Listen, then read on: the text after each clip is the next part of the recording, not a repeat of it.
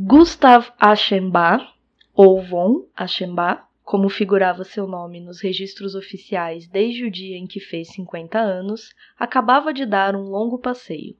Numa tarde primaveril daquele ano de 1900, que por muitos meses mostrou ao continente europeu um seio tão carregado, o escritor saíra sozinho do seu apartamento na Prisregentenstrasse, em Munique. Sentindo os nervos irritados pelo árduo e delicado trabalho das horas matinais, e que justamente a essa época requeria o máximo de prudência, ponderação, perseverança e meticulosidade, não conseguira deter, nem sequer depois do almoço, a ininterrupta vibração do mecanismo produtor que lhe agitava o espírito, aquele modus animis contínuos, o qual, de acordo com Cícero, é a essência fecúndia.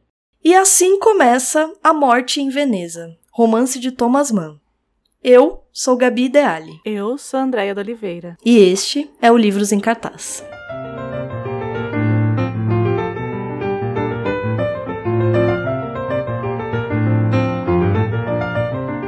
Gente, que, que entrada, né? Aquelas. Enfim, fazer o quê? É Thomas Mann. fazer o quê? Alemão. É alemão. É alemão. É alemão, gente. É assim que alemão escreve, aquelas, né? Generaliza. É, eles, eles juntam as palavras, né? Aí eles falam que eles têm um termo para tudo. Olha aí. Hoje a gente vai dar uma aula de alemão com o nosso amplíssimo ah, é, gente, Ah, tal coisa significa. É lógico, é uma palavra que, são, que tá que tudo, é uma frase. Né? O nosso Aí... podcast chama é. Podcast Andréa Gabi Livros, Filme Cinema, sabe? Não falei alguma bobagem? Eles falam assim, ah, porque alemão tem termo para tudo. É lógico que tem. Eles pegam uma frase inteira e juntam numa palavra. É né? Minha casa é três, sabe? Ao invés de eu falar minha casa, eu falaria três gatos, uma pessoa, quatro banheiros, sabe? Uma coisa assim. É, tem umas. Depois, vocês dão uma procurada aí. Ah, e tem uns termos assim que é, são gigantescos. Nossa, porque é muito. Eu não sei, eu não, eu não lembro que texto que foi que eu li há muitos anos atrás. Que tem algumas é alguma, alguns idiomas que servem para filosofia e outros que servem para outras coisas. E que o alemão Serve. servia para a filosofia, porque o alemão. Eu falei, ah, eu falei, ah é sério mesmo? É sério? Ai, me poupe, né? Ah, gente, ah olha, me poupe. Eu, eu, nem, eu nem vou falar a vírgula sonora do. Sabe que idioma é bom? É, então, então, gente. Ah, não. Olha, eu vou ficar quieta. Ah, é balela. Balela. Mas, Mas... excelentes autores alemães. E Thomas sim. Mann é, é um, é um deles, sim. Né? Então a gente tem que fazer, pagar esses micos de tentar falar alemão. De tentar. Vocês perceberam meu alemão perfeito, né? Ah, da, da abertura perfluentíssima no alemão. Mas hoje é dia de falar de morte. Aquelas. Não é, não, não é. Na verdade, sim, é, mas. Depende. depende. Tudo depende. Dependendo. Dependendo. Nossa. Olha, o... o último episódio que a gente gravou. Eu vou falar. O último episódio que a gente gravou foi antes das eleições do primeiro turno. E esse aqui? E esse aqui está saindo logo após Exato. é bem no meio, é na meiuca. É aí. na meiuca. Então, assim, vocês imaginem o, o teor de. o humor. Ódio e nojo. Ódio e nojo. Que estão essas pessoas aqui. Mas tudo bem, tudo bem. Não, não falaremos mais disso. Vamos falar de Thomas Mann. É, assim, hoje a gente vai. Vocês vão entender como nós duas para ser mais sincera, Andrea consegue conectar uma morte em Veneza com Peter Pan. Você imagina como? eu sei como, mas eu não vou falar pra vocês. Dá para conectar. E dá mesmo, tá? Não tô brincando, não, é verdade. E dá, hein? E dá. dá. E dá, e dá. E na verdade é uma obra que tem muitas camadas, será que a gente pode falar assim? Ou muitas possibilidades, ou, ou que por ter é, um, uma temática comum a todos nós, eu acho que tem raízes aí, bifurcações e conexões. É, muito, subtexto. muito subtexto, exato. É, eu acho que o que a Andrea, o que para quem, pra quem aí tá pensando, o que, que, que essas duas querem dizer com subtexto, né? Existem obras que, por mais interessantes que, que nos, nos ou que nos toquem, etc., é, elas se fecham na, na narrativa ali, na, uhum. na própria história. Então tudo é muito evidente, é, tudo tá evidente literalmente, né? Isso, é, isso. Não, não existe qualquer tipo de. Ah, de. Como, como poderia dizer isso? Não, não sei. Não é camada, né? É, mas. Todo mundo fala muito que o Thomas Mann é muito. Porque ele é muito prolixo, ele é muito. Ele é muito rebuscado ele usa palavras muito complexas. Na tradução, talvez isso se perca um pouco, porque eu não tive muita assim, é, eu também dificuldade. Não. Mas dá para notar que ele tem uma estrutura de, diferente. Eu acho que as primeiras páginas, até a gente embarcar um pouco na, na no estilo dele, talvez, né, no estilo de escrita, é, existe uma espécie de estranhamento, né? Isso, é. Que talvez seja gramatical também. Eu não sei em que é, medida então, isso não é de, de estrutura ali, mas. Eu comecei a ler e por outras coisas que eu tinha que fazer, eu acabei colocando a minha amiga Alexa aqui para ler, hum, né? uhum. umas partes. E tinha partes que assim, que eu percebia que se fosse eu lendo em voz alta, que eu ia perder o fôlego. Ah, sim. Porque uhum. longuíssimos. Giga, longos que uhum. não, assim, ele não, não divide em períodos para você ver como às vezes a gente ouvindo é, traz outras nuances, né? Traz outras outras percepções, talvez. Como, isso, uhum. como que isso caberia na boca da gente. E aí eu, eu aí eu fui olhar o texto porque eu marquei. Aí eu fui olhar o texto. Aí eu falei, nossa, mas não, não tem, não tem uma vírgula ali onde Aqui podia ter uma vírgula. Aí eu falei. Você sabe que eu tenho um professor é. que ele fala que é comum nos alemães isso, porque, por exemplo, Adorno, que é um, um filósofo, sim, sim. etc., ele tem trechos e mais trechos que, por exemplo, ele emenda um parágrafo no outro e frases que tem 20 linhas. E para o alemão, dependendo da. Por exemplo, eu não entendo de alemão, nunca estudei alemão, mas é, existem é, prefixos de verbos que você coloca no começo da, da frase e que vai se conectar ao próprio verbo no fim da frase, porque o verbo vem para fechar a frase. Hum. Então, muitas das frases você fica esperando o verbo, a finalização daquele verbo, ah, como, como o latim, por exemplo, que você pode jogar o verbo pro final. Pro final. É, o latim tem isso? Eu não sei. É, o latim, é, a ordem. A, quando você quer dar uma ênfase ao verbo, né? Então. Hum, é um verbo de ação, o, por é, exemplo. Você joga o verbo pro final. É, eu não sei se é essa a, a premissa, mas eu sei que uhum. existem é, frases que você, entre mil aspas, porque eu imagino que pelo contexto você deduz qual é o uhum. verbo, mas que você só consegue entender de fato o que está sendo dito ao finalizar a frase. Então, Adorno, eu, eu lembro porque o professor estava falando, dando exatamente esse exemplo que eu estou falando agora, que é dele começar uma frase que tem 20 linhas escritas de frase e ele dá o fim do verbo no fim das 20 linhas. Então, ah. imagina em filosofia, que tranquilo. Descobrimos. Simples, né? De, Descobrimos de fazer. por que, que eles juntam todas as, as palavras. É mais rápido. Eles têm termo pra tudo. Ah, é mais rápido pra quê fazer ah, isso? Não tem nada pra separar, é só um espacinho, às vezes junta ali. Ops! Ops, olha, tá tudo aqui já, gente. Não precisa esperar a frase toda.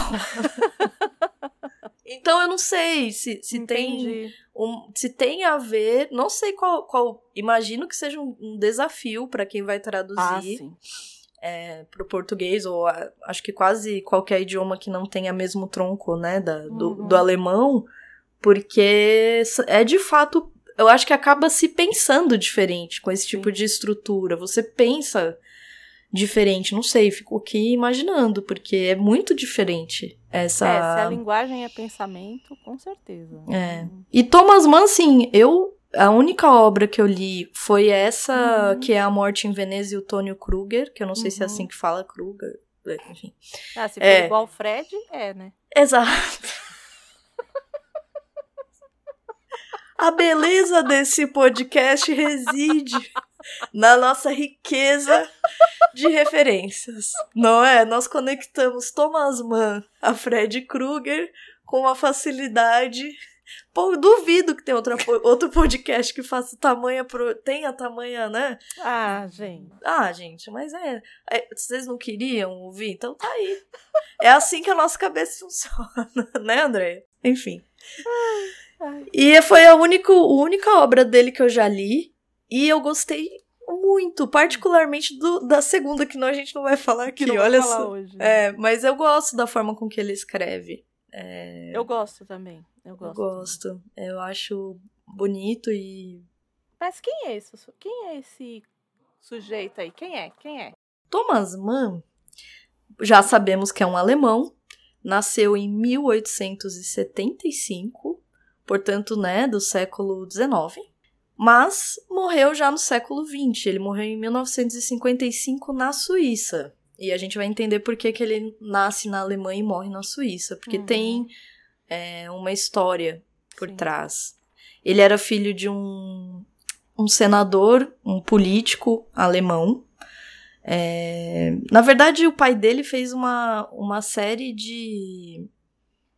Ele, ele fez uma série de. Ele foi esse, esse homem múltiplo que a gente Uhum. pensa assim, né? Mas majoritariamente político. E. é, que inclusive se chamava Johann. E- Mais alemão que isso. Exato, ultra alemão. E a mãe de Thomas Mann, a Júlia, ou não sei se é Não, não. assim. Fala, fala, fala pelo Yulia. menos o, o primeiro e o segundo. É muito nome. bom! Júlia da Silva Bruns. Gente, não é demais? Pleno século XIX, a mãe deles chama Júlia da Silva Bruns. Por quê? A mãe de Thomas Mann era brasileira, né? Tá aí. Tá aí a dica. Né? Escritora. Sim, uma, uma mulher muito ativa politicamente, uma mulher de, de uma é, vivência cultural profunda, é, dava muitas festas em casa, reunia é, escritores, artistas, políticos. A família dele era uma família muito é muito ativa mesmo, Hum. muito tanto que tanto ele quanto o seu irmão, que que também é muito muito conhecido, também é escritor, Uhum. que é o I- I- Henrique, como fala o nome dele? Henrique. O Henrique. Aí. Que mano. Aí, tá vendo? Não é bonito traduzir o nome dos, dos, dos autores, eu acho. Aí. Enfim, é, é uma família muito é, culturalmente ativa. Mas a filha, a filha, a mãe de Thomas Mann era brasileira. Ela nasceu literalmente no meio da mata, porque a, a mãe dela começou a, a sentir as contrações, a família na época morava em Paraty.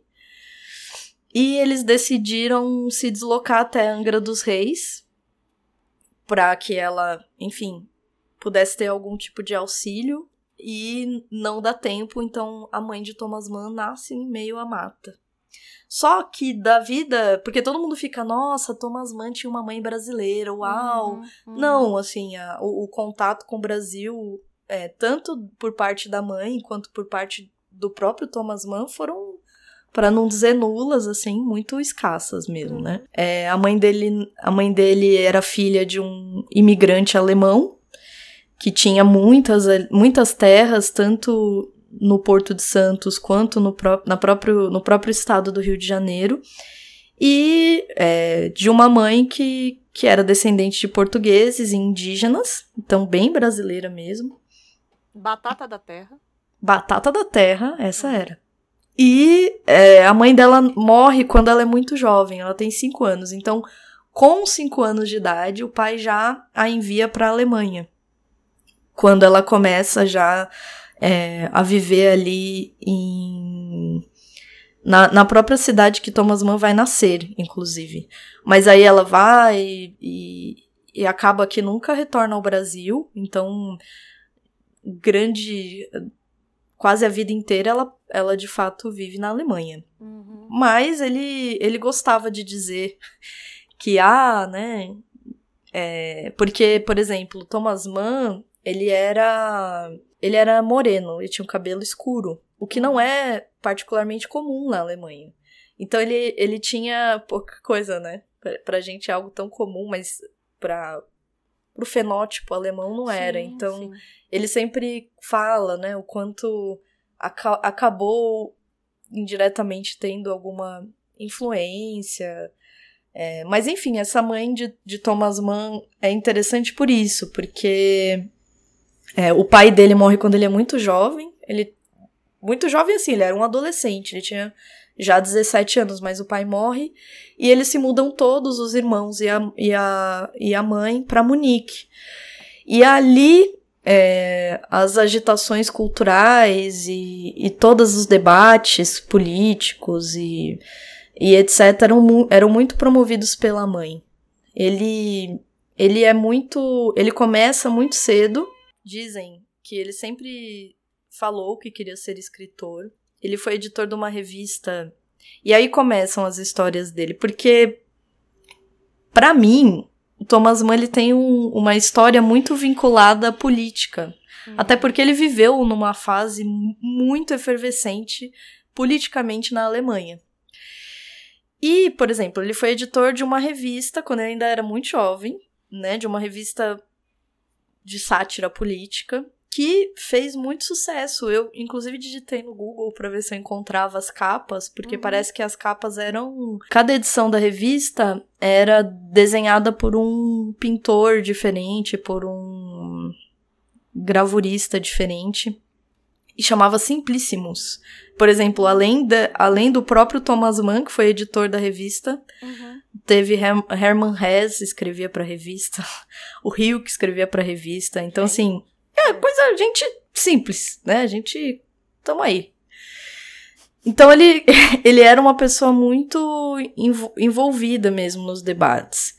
E o primeiro romance dele, que fez muito, muito sucesso, e, foi o primeiro romance dele, foi os Buden, Budenbrooks. Isso. Mas tem, e... acho que tem um, um subtítulo em português, não tem? Os Budenbrooks? Eu não lembro. Tem, acho que é uma família. Ah, é alguma coisa de família. Apertem os cintos. o... Apertem os cintos do piloto que a família sumiu. sumiu. Decadência de uma família, olha Isso, que beleza. Eu sabia que tinha família É só gente feliz, né? Morte em Veneza, decadência de uma família, assim, temas uhum bem tranquilos. E Thomas mantém essa característica de trazer uma intencionalmente um aspecto autobiográfico para suas uhum. obras. É, ele se ele aí que tá, né? Dizem que ele era homossexual. Hum. Ele teve uma série de, de casos ao longo da vida. Alguns desses desses romances, desses homens com que ele se relacionou viraram inspiração para alguns personagens, inclusive, das obras dele. Mas Particularmente. Como será, que, como será que era na Alemanha? Era. Eu não sei se era como na Inglaterra, que a pessoa que... ia presa. É, eu não tenho. Tipo não... Oscar Wilde. Uhum, uhum. Pre... Ai, Oscar Pederastia, Wilde. né? Que é, eles falavam. É, é. Então, eu não sei. Assim, eu sei que ele casou. Em 1905 é, isso, ele é. casa com é, uma mulher de família judia. Uhum. E, e eles chegam a ter seis filhos. Então, assim, ele tinha uma vida. Ele passou a vida com ela. Uhum. É, a mulher dele era tão é, engajada quanto a mãe, na, no sentido político. A, a mulher dele tinha, parece que, um, um, uma participação bem ativa no movimento feminista da época, uhum. né? E o que, que acontece? Já na Primeira Guerra Mundial, ele já ele já escreve uma espécie. Não, não vira um, um livro propriamente, mas é como se fosse um ensaio que se chama Considerações de um Apolítico. Uhum. Então, assim, ele era muito. Ele tinha posições muito marcadas, Tanto que, assim, é nesse período entre guerras e. entre a Primeira e a Segunda Guerra que ele vai lançar A Montanha Mágica, que eu acho que é um, o livro mais conhecido Sim. dele. E você sabe que dizem que a Montanha Mágica é, é, uma, é uma sátira à avessa de Morte em Veneza. Isso, exato. É, né? Eles que é um- dizem que é, um, é tipo um, um, um espelho, Um espelho, ao exa- contrário, né? Porque. É. até no tamanho, né? Porque a Montanha Mágica é um talauzão deste tamanho. Uhum. Morte em Veneza é uma novela. Exato, exato. Enfim. Tudo, em tudo é diferente. Em tudo é o oposto, é o vamos dizer assim. oposto, é. É, mas tem, tem a ideia da, da viagem, do Uhum. deslocamento, do repouso, do, da convalescência, enfim. Isso. E são todo, todos escritos aí nesse, nesse período de guerra.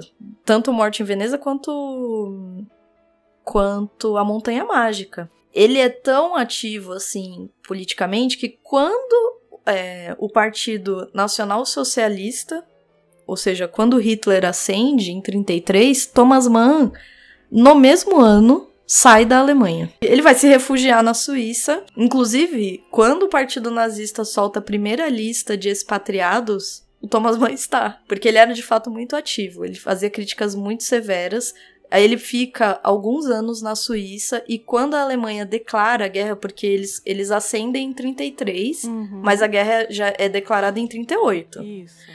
Quando declaram a guerra, ele vai para os Estados Unidos. Ele se exila, ele é esperto, né? Opa. Família judia também, né? Eles tinham que sair. E lá, nos Estados Unidos, ele inclusive grava uma série de discursos antinazistas para a BBC. Então, ele faz diversos comunicados de avanço da guerra.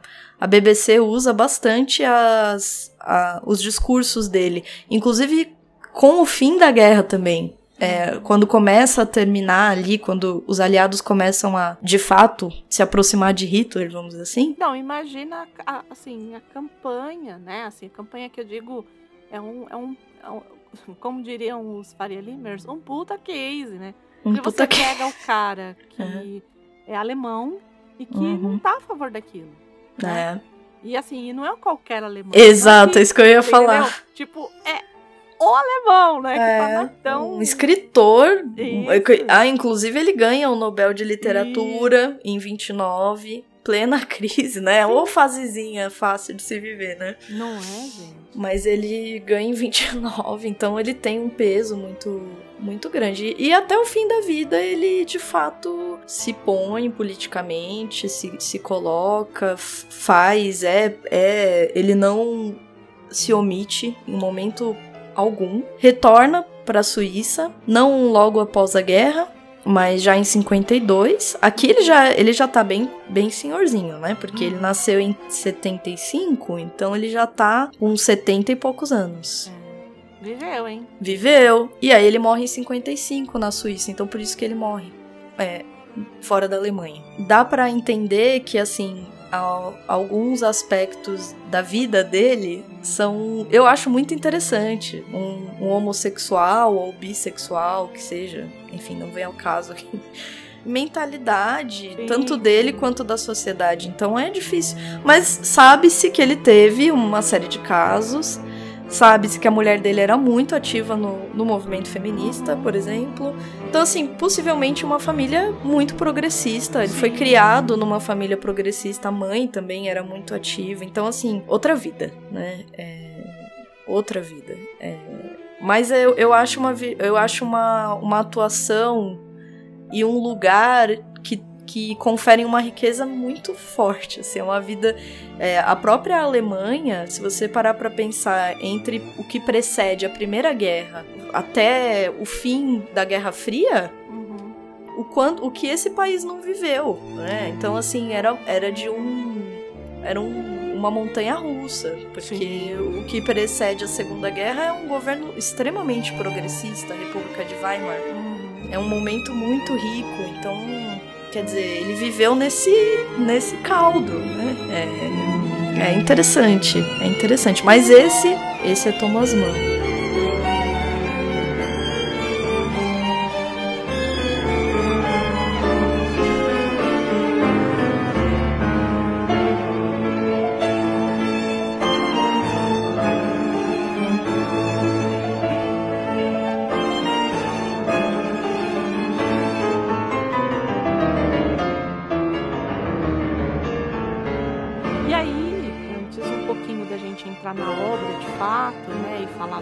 Filme, falar do livro, e meter o pau no Mentira Nos Contos, não, mentira.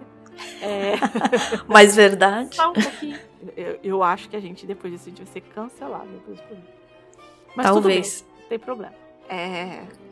Não tem problema, é ótimo. É Tudo bem, não tem problema. Falar a verdade, vai verdade, é. nossa verdade, né? Quer nos Porque ouvir. tem isso também, né? Sim, sim. Nada do que é dito aqui é verdade única e universal, é a nossa verdade.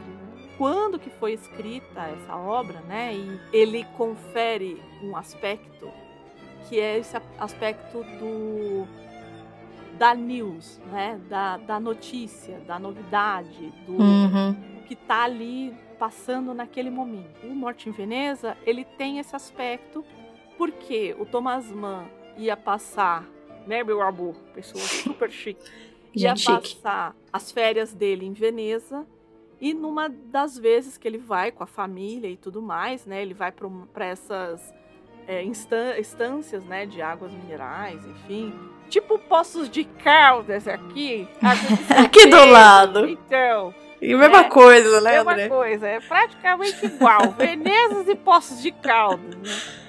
É... Idêntico. Igual, igual. É, talvez aqui eu acho que seja mais limpo, inclusive muito mais limpo é, do sim. que Veneza. Isso sim, é. Ele ia passar e nesse período que ele estava lá, que foi quando ele começou a desenvolver a novela, ele presenciou a epidemia de cólera né? E a cólera, ela é uma doença, ela teve muitas, ela teve muitas, muitos desdobramentos. Aqui no Brasil também, ali no século XIX, né, finalzinho do século XIX, começo do XX. É, depois a gente teve um outro surto aqui também, mais recente, ali na década de 90, se não me engano. Mas lá na Europa era muito comum, assim, tipo, é, eu percebo, eu acho que a chama máscara... vigilância sanitária. Então. Ou no caso ausência de vigilância sanitária. Tipo, não existir a vigilância. Tipo isso, exato. Porque a gente vê assim uma recorrência, né? Ah, não, está todo mundo preso nos castelos por causa da cólera. Por exemplo, eu acho que aquele conto do Paul, A Máscara de Morte Rubra, se não me engano, também era de um surto de cólera até porque era a morte rubra, né? Hum. Então, eu acho também que é um surto de cólera. Então, assim, a gente, é, ele, ele sempre vem. Parece que ele sempre aparece, né? Vez é. por outra. No caso do. E aí, por que, que é tão importante? A gente podia até ter passado por isso aqui. Ah, sim. Porque aparece na obra, mas ele aparece na obra como o que o pessoal lá das França. Das França. Das França? Das França é, acabou acunhando um termo, né? Que é o leitmotiv. É um termo que veio emprestado da música. A, a tradução, ela não é muito feliz, né? É aquelas palavras que é. a gente pode chamar como fio condutor, assim, né? Que ele vai sempre dar um mote, ele sempre vai... Seria as laranjas no Poderoso Chefão. É, na música, é aquele trechinho da música que no, no, caso a música clássica, a gente tá pensando na música clássica. É aquele trecho, eu não sou especialista em música, mas ele é como se fosse uma frase da, da, da música, ou trecho da música, que se repete em diferentes momentos da música e que te remetem constantemente à, à música. Então, a gente, inclusive, dá para pensar isso em, em cinema, por exemplo. Na... É, então, por exemplo, Star Wars. Vamos falar de uma coisa que todo mundo vai saber. Ah, sim. Uhum, né? Uhum, uhum. Por exemplo, quando a gente percebe que tem a trilha e a gente percebe que vai entrar o Darth Vader, isso. aqueles pequenos acordes ali, eles nos lembram daquela personagem isso. que vai entrar. É. Então, isso vem muito da ópera, né? Da personagem que tá ali e que vai entrar e que vai, enfim. Então ele que reaparece. É, é como se fosse o tema mesmo. Né, isso. Né? Dessas personagens que ele. Ué, Harry Potter quando... tem isso. O Poderoso gente... Chefão tem isso. É que normalmente, é, é, eu não sei como que as pessoas, se as pessoas escutam trilha sonora. Quando você escuta a trilha sonora, é, você consegue ver ah, o filme, é, né? Exato. Tipo, uhum. você consegue ver o filme, né? Assim, você imagina, você, você consegue. Então, atrela exemplo, um no outro. Isso, isso. Então, assim, é, você sabe o momento em que o, o da, em que a gente tem assim um vislumbre do Darth Vader quando lá no fundinho você escuta, no meio de uma trilha ali do, é, sei lá, do Asteroid Field, que você ouve ali o, a, a, marcha imperial ali no meio, ali, você fala, caramba. Exato. É isso. Então, é, é, é, é esse sentimento. O, a cólera aqui vai ser exatamente isso. E ela vai nos lembrar do que a cólera aqui? Bom, o título do livro uhum. é A Morte em Veneza. Veneza. Eu, eu queria, inclusive, chamar a atenção, porque eu gosto desse título, porque além dele já deixar. Não existe, veja bem, é uma obra que não vai ter plot twist, tá? Já tá dito que é, é tipo, obra. é a crônica da casa assassinada. Isso. É você olha e fala, bom, tá aí. Aí que Né? tá. Aí Mas, que tá. mas aqui existe. Eu acho que é interessante pensar que existe morte em Veneza, porque temos uma personagem que vai morrer em Veneza, mas existe a morte em Veneza. Uhum. E isso me chama atenção. Eu fui até procurar para ver se no alemão também se, se tem o artigo. Apesar de eu não entender o alemão, eu fui procurar, porque é Ah, não, a eu morte. Pensei, O quê? eu pensei que você Que eu ia mandar um em Não, alemão não, aqui. Eu Ah. pensei que você falou assim, eu fui procurar pra ver se personificação da morte tem uma palavra junta.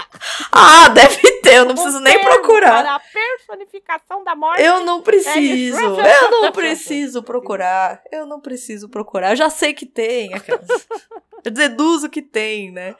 Mas é, em alemão também é a morte em Veneza. E Uhum. aqui é uma outra morte, porque sim, é a morte da personagem, mas eu acho que tem a morte com o, o A, com o artigo, no sentido de pensar que essa morte, ou a morte que nos atingirá a todos, a todas, todos, enfim, está contida ali. Sim. Va- nós vamos, é, a obra vai tratar da morte dessa personagem e também da, do morrer, Uhum.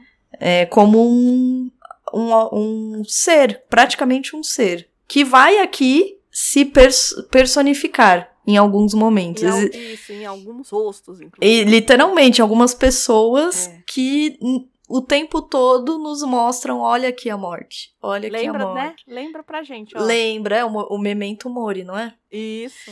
Você tem a, a lembrança da morte tá ali. Então, a- o título, eu, eu acho interessante a gente olhar para esse título nesse lugar também, do, da morte dessa personagem, que já está dita, Uhum, uhum. mas também da morte como ser, vamos dizer assim, como, como conceito, não sei, como algo que atinge a todos, Uhum. como aqui quase uma Eu acho que a personificação. personificação, eu acho que você matou mesmo. É isso, é a morte como, olha, a figura morte está em Veneza, é isso aí. É, tem a morte que está caminhando por lá. Seja através do que a Andrea estava falando até agora, que é a própria, a própria epidemia, Uhum, uhum. é, mas que para nós vai, a gente vai acompanhar isso mediante, através de Von Aschenbach, né? Desse, desse, dessa personagem. Que começa em Munique, né? Por isso que assim, Isso. a gente não tá dando spoiler.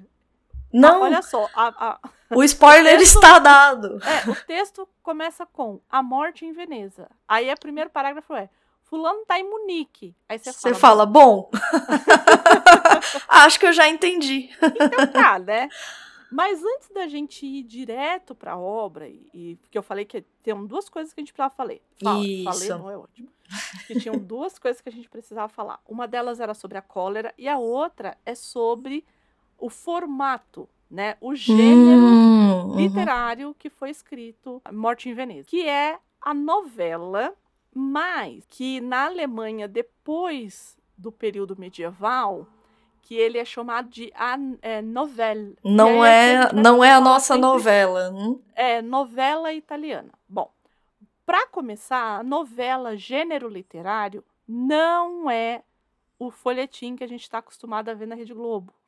Creio que todo mundo saiba disso, só estou É, não é a novela que Só passa isso- na novela das é. nove, novela das sete. não é essa novela. Uhum. A novela aqui, ela ela é sempre colocada como antecessora do conto, do conto moderno, como a gente conhece o conto.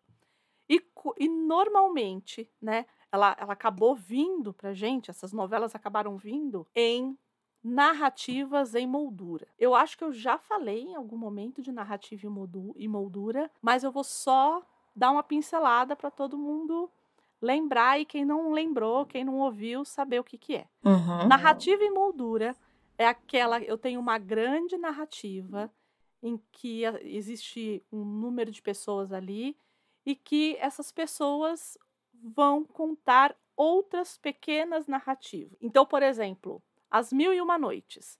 Eu tenho a Sherazade, foi lá, coitada, presa lá pelo, pelo grão-vizir, uhum. seja, lá pelo sultão. E aí, ela, para ela continuar vivendo, o que, que ela faz? Ela conta histórias para que ela não seja morta. Então, assim, é uma história dela e ela. Por tá mil e uma noites. Por mil e uma. E é uma, é uma história. Essa primeira história, essa grande história, é a história que ela tá contando, né? Que assim, que estão contando a respeito dela. Uhum. E que uhum. ela, como narradora. Dentro da própria dentro história. Da própria história, tá contando outras histórias. Narrativa em moldura é isso. Então, Quais são os outros exemplos que a gente tem? A gente tem o Boccaccio, acho que é o grande o grande exemplo que a gente tem com o Decameron. Então, o Decameron é isso: são pessoas que estão fugindo, se não me engano, da cólera, se não me engano. Nunca li, só vi o filme. Eu Inclusive, acho... um dia poderia virar um podcast. Eu acho também. Eu que adoro é... Decameron. Eu também. eu também gosto. Eu Quer dizer, o texto então, eu nunca li, né? Eu gosto eu muito gosto do filme. do texto. O filme, eu não. acho. É? Você não gostou? Não, não, eu não foi um, um assistir assim, sabe? Não sei, foi nada sei. Um, muito assim, ó, oh, nossa, Decameron. Tá. Depois tá. é que eu fui ligar o nome à pessoa. Então é uma coisa que eu teria que reassistir para entender, lembrar, enfim. Não foi nada assim, ó, oh, meu Deus. Era algo que devia estar tá ali e eu assisti, entendeu? Entendi. Não foi, não, não, não ligou o nome à pessoa, não, como você não, falou. Não, não. Mas é, no Decameron tem isso, né? Existe é, as pessoas ficam presas em um lugar e para passar esse tempo, elas começam a contar história. Mas assim, de novo, essa história maior, né, uhum. que não faz muita diferença. No frio, assim, é. né, assim, não vai fazer muito. O que faz mesmo, o que vai, que vai pegar são essas histórias menores que ele vai contar. Uhum. O Decameron tem histórias deliciosas, inclusive né? O pessoal pega muito é, o Decameron nas histórias mais quentes, Claro, assim. que é o que todo mundo ouve falar do Decameron. É, todo mundo... Mas eu acho que o Boccaccio, é, pela... Ele, ele faz um movimento da comédia, pelo, pela comédia ele faz a crítica, né? Então, é, por isso que eu acho que é por isso que eu gostei tanto da leitura quando eu fiz. Uhum. Mas, voltando aqui para nossa realidade, então o que, que, ele, o que, que é a novela? Ela começa assim, né, dessas narrativas em moldura, e aí, segundo o André Jones, né, que, que ele escreveu lá no Forma Simples dele, livro que todo mundo lê lá na Faculdade de Letras. Aquele, aquela bíblia básica. Aquela, aquele básico, né?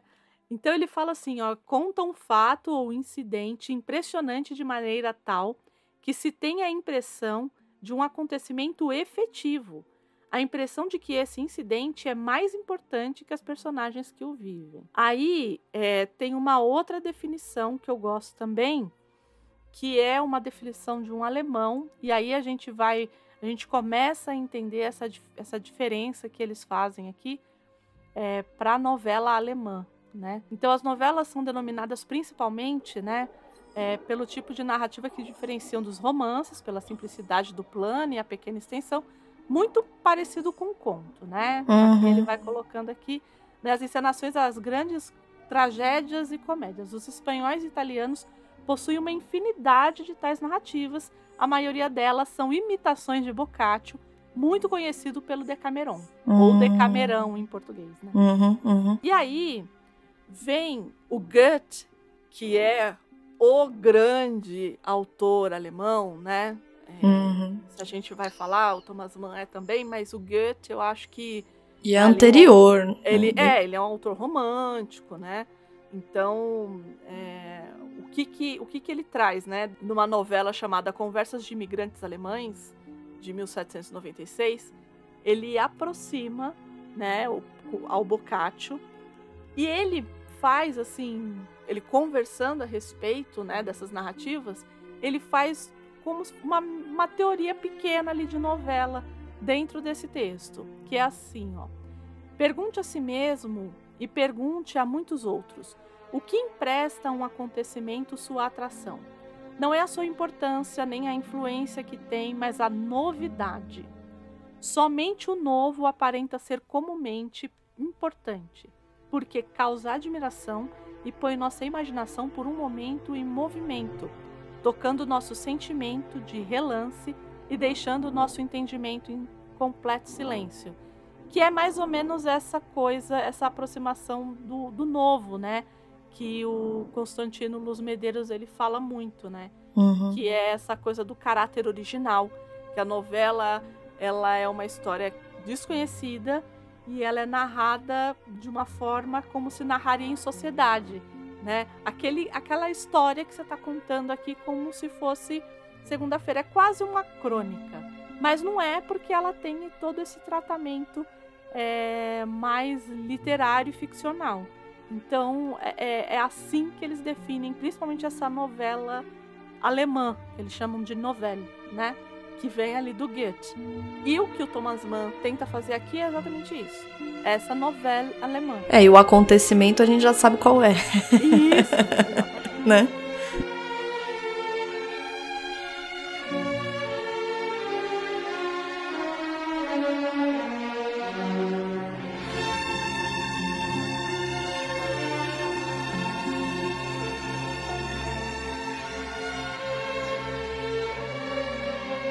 A gente, a gente vai acompanhar.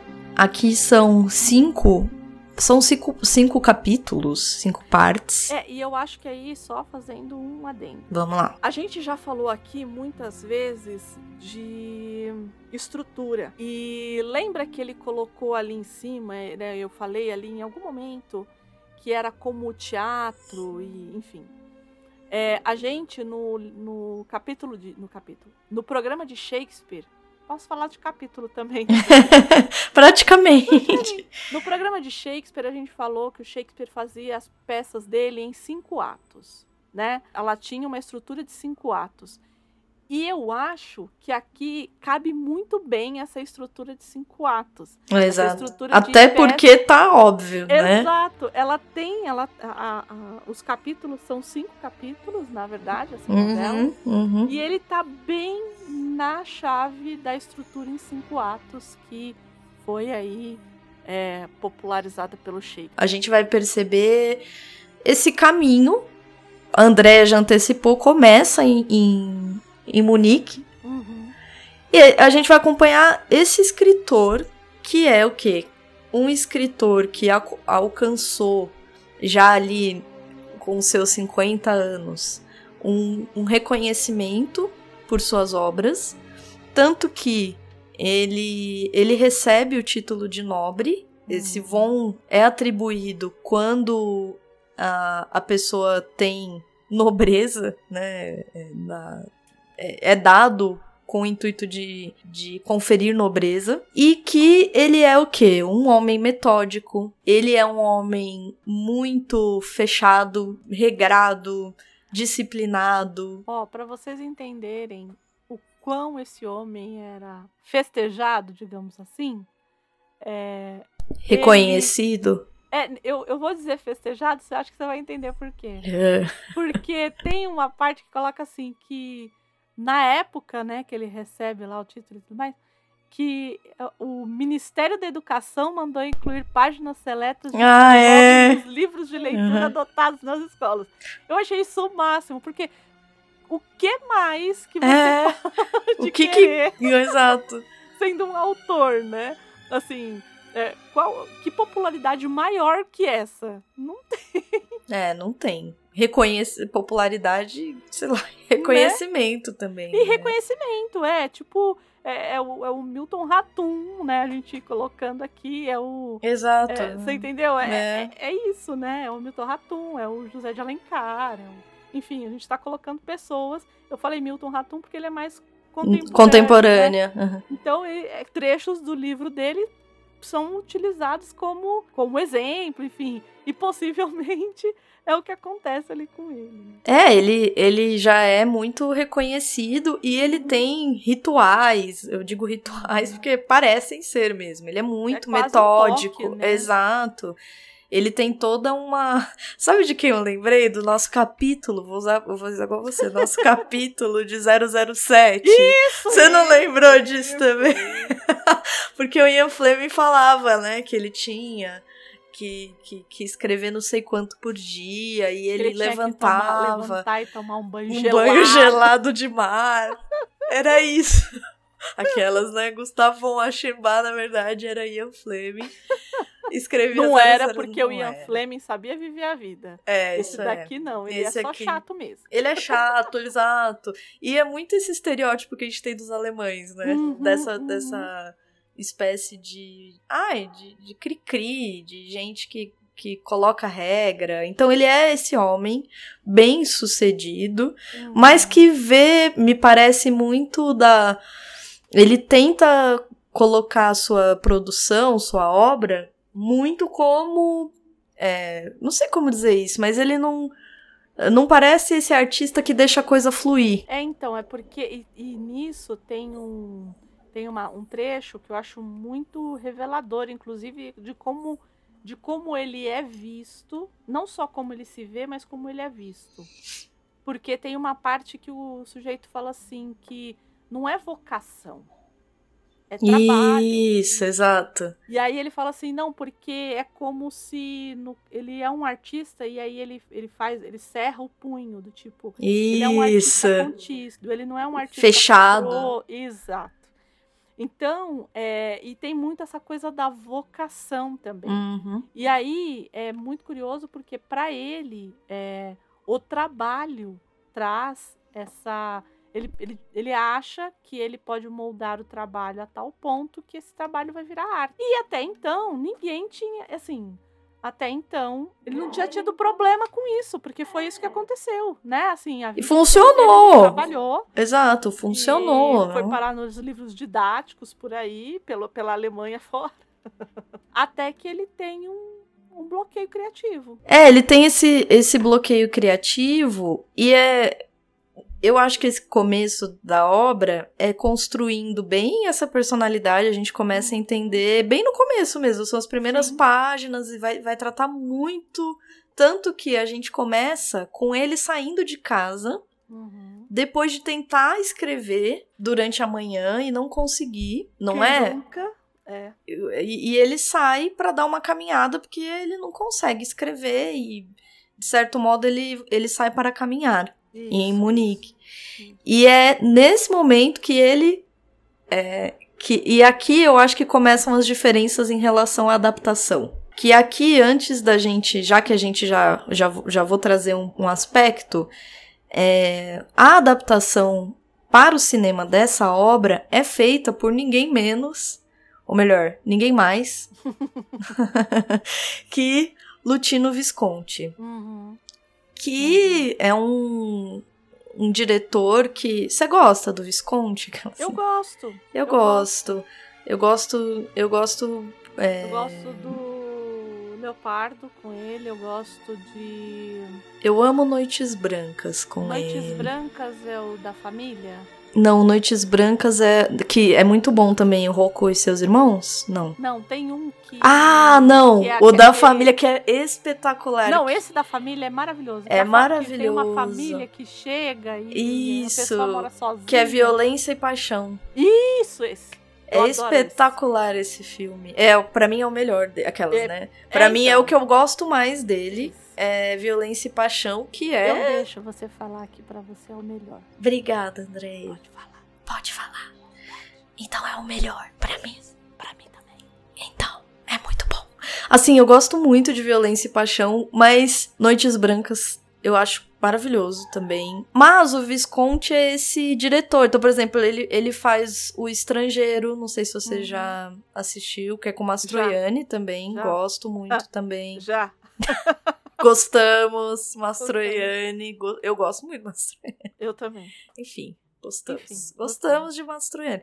Mas Visconti, tudo isso para dizer que Visconti tem é, uma série de filmes, porque todos esses que a gente falou são muito conhecidos. Uhum. Todos, na verdade, né? Ele é um, ele é um diretor muito celebrado. Ele é Sim. italiano, um, um, aqui cabe dizer, assumidamente homossexual. Uhum, uhum. É, enfim, se dizia homossexual, porque aqui também ele se relacionou com mulheres ao longo da vida. Mas Sim. é isso, se dizia homossexual. Por que, que eu estou trazendo a, a obra aqui, é, a adaptação? Porque nesse começo do livro, Existe primeiro esse, esse, contexto, a gente consegue entender quem é o von Aschenbach. Uhum. E ele começa em Munique.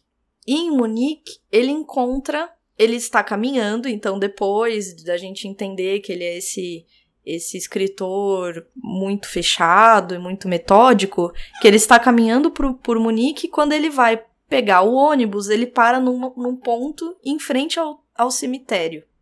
Ele vai de encontro ao cemitério. Literalmente, ele está ali no cemitério. E, e quando ele está ali, ele vê alguém que ele não identifica se está entrando ou saindo do cemitério, mas ele vê essa pessoa diferente. Uhum. São.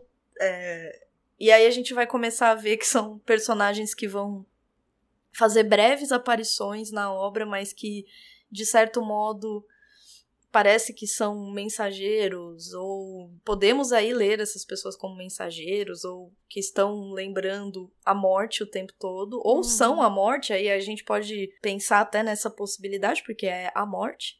Uhum que é uma pessoa que, que tá vestida diferente e são personagens sempre ruivos, muito claros, é, que de certo modo também se destacam do redor, e ele fica observando essa essa pessoa. E essa coisa do vermelho, né? O do vermelho. Coisa do vermelho. Né? Exato. Né? Que é essa coisa da cólera, né? Da cólera, é. da, da ideia que se faz da morte, é. É. do sangue. A gente pode e... pensar uma série de, de conexões aí. E ele, de, de fato, é ali que ele pensa: bom, ele não entende direito. Nem a gente que tá lendo entende por que, que ele encontra essa, essa pessoa, mas é justamente ali que ele decide viajar. É, ele não é uma pessoa dada rompante. Exato. E, e aí, num determinado momento, ele decide ser espontâneo. É, ele fala: ah, agora eu vou, vou viajar, viajar, vou viajar. Acho que é isso que eu preciso. É literalmente o que acontece. Ele olha para essa pessoa e pensa: bom, ele não. E, e, não existe uma conexão clara. É quase uhum. um, um, uma intuição. Porque ele não, não, ele não descreve: ah, olhar para ele me fez pensar que. Não. Mas é no encontro com essa pessoa que ele decide. No, no na adaptação, é, a, o, o, o filme começa com ele indo já a Veneza. A, a primeira cena ele já está no. Não é ferryboat, mas é como se fosse um ferryboat, né? Naquele barco que, que vai chegar ali no centro de Veneza, né? É, e para mim essa diferença, é, essa essa adaptação, porque toda adaptação faz alguma mudança, é por isso que chama adaptação, uhum. faz diferença.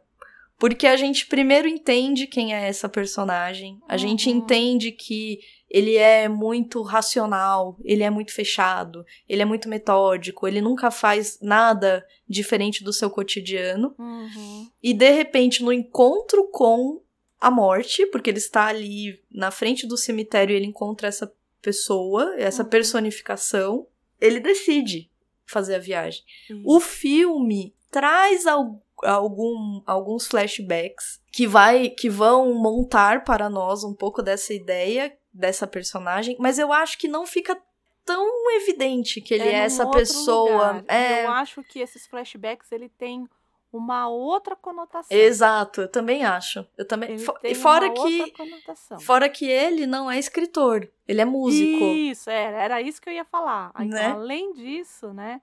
Além de ter mudado, porque assim, a gente já o vê é, indo para para Veneza, não é nem Veneza, né? No, no livro ele nem o primeiro a primeira, Isso. a primeira parada dele nem é Veneza. Nem é, exato. Ele é. decide no meio ir para Veneza. Isso, nem é. é. Mas aqui na, é, na adaptação, na verdade, ele é um, um músico, um musicista. Uhum. Na verdade, parece um maestro, né? Assim, pelo que a gente Isso. viu ali. E aí tem um- um- uma problemática também, acho que aí cabe dizer. Que enquanto no, no livro, né, ele tem problema de, de inspiração, Uhum. então ele acaba. É, é por isso Tá numa fugindo, crise, Ele tá aham. fugindo. Né? Ele teve um branco, ele tá fugindo daquilo ali.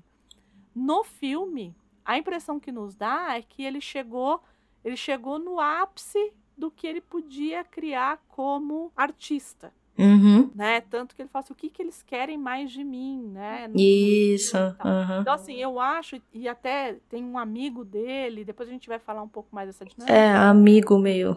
É, Fica a dúvida. é. É... Dá medo de todo de soco e tapa na cara daquele cara toda vez. Exato. Não, e assim, umas discussões, as discussões entre eles, porque o filme, o tempo todo, o tempo todo não, mas em vários momentos usa flashbacks Uhum. Pra tentar, acho que, construir a personagem e as crises que ele tá passando. Porque afinal, é, ali ele está sozinho. E é Uhum. imagem. Você não tem. Assim, você tem duas opções. Ou você cria uma, uma, uma voz narrativa, que vai ser alguém literalmente falando Uhum. narrando o que ele off, né? tá. Exato, narrando em off o que ele tá pensando. Uhum. Ou você cria uma forma de quem tá assistindo entender quais são os pensamentos dele so- solitário naquela, naquele hotel. Isso. Enquanto no... Tem- são, é um filme de muitos silêncios, né? Exato, né? De E porque aí o que acontece no livro, a gente é, o Thomas Mann vai construindo. Então, a primeira, o primeiro momento é, é esse da gente compreender quem é a personagem e dele decidir no fim do, do, do capítulo que ele vai viajar.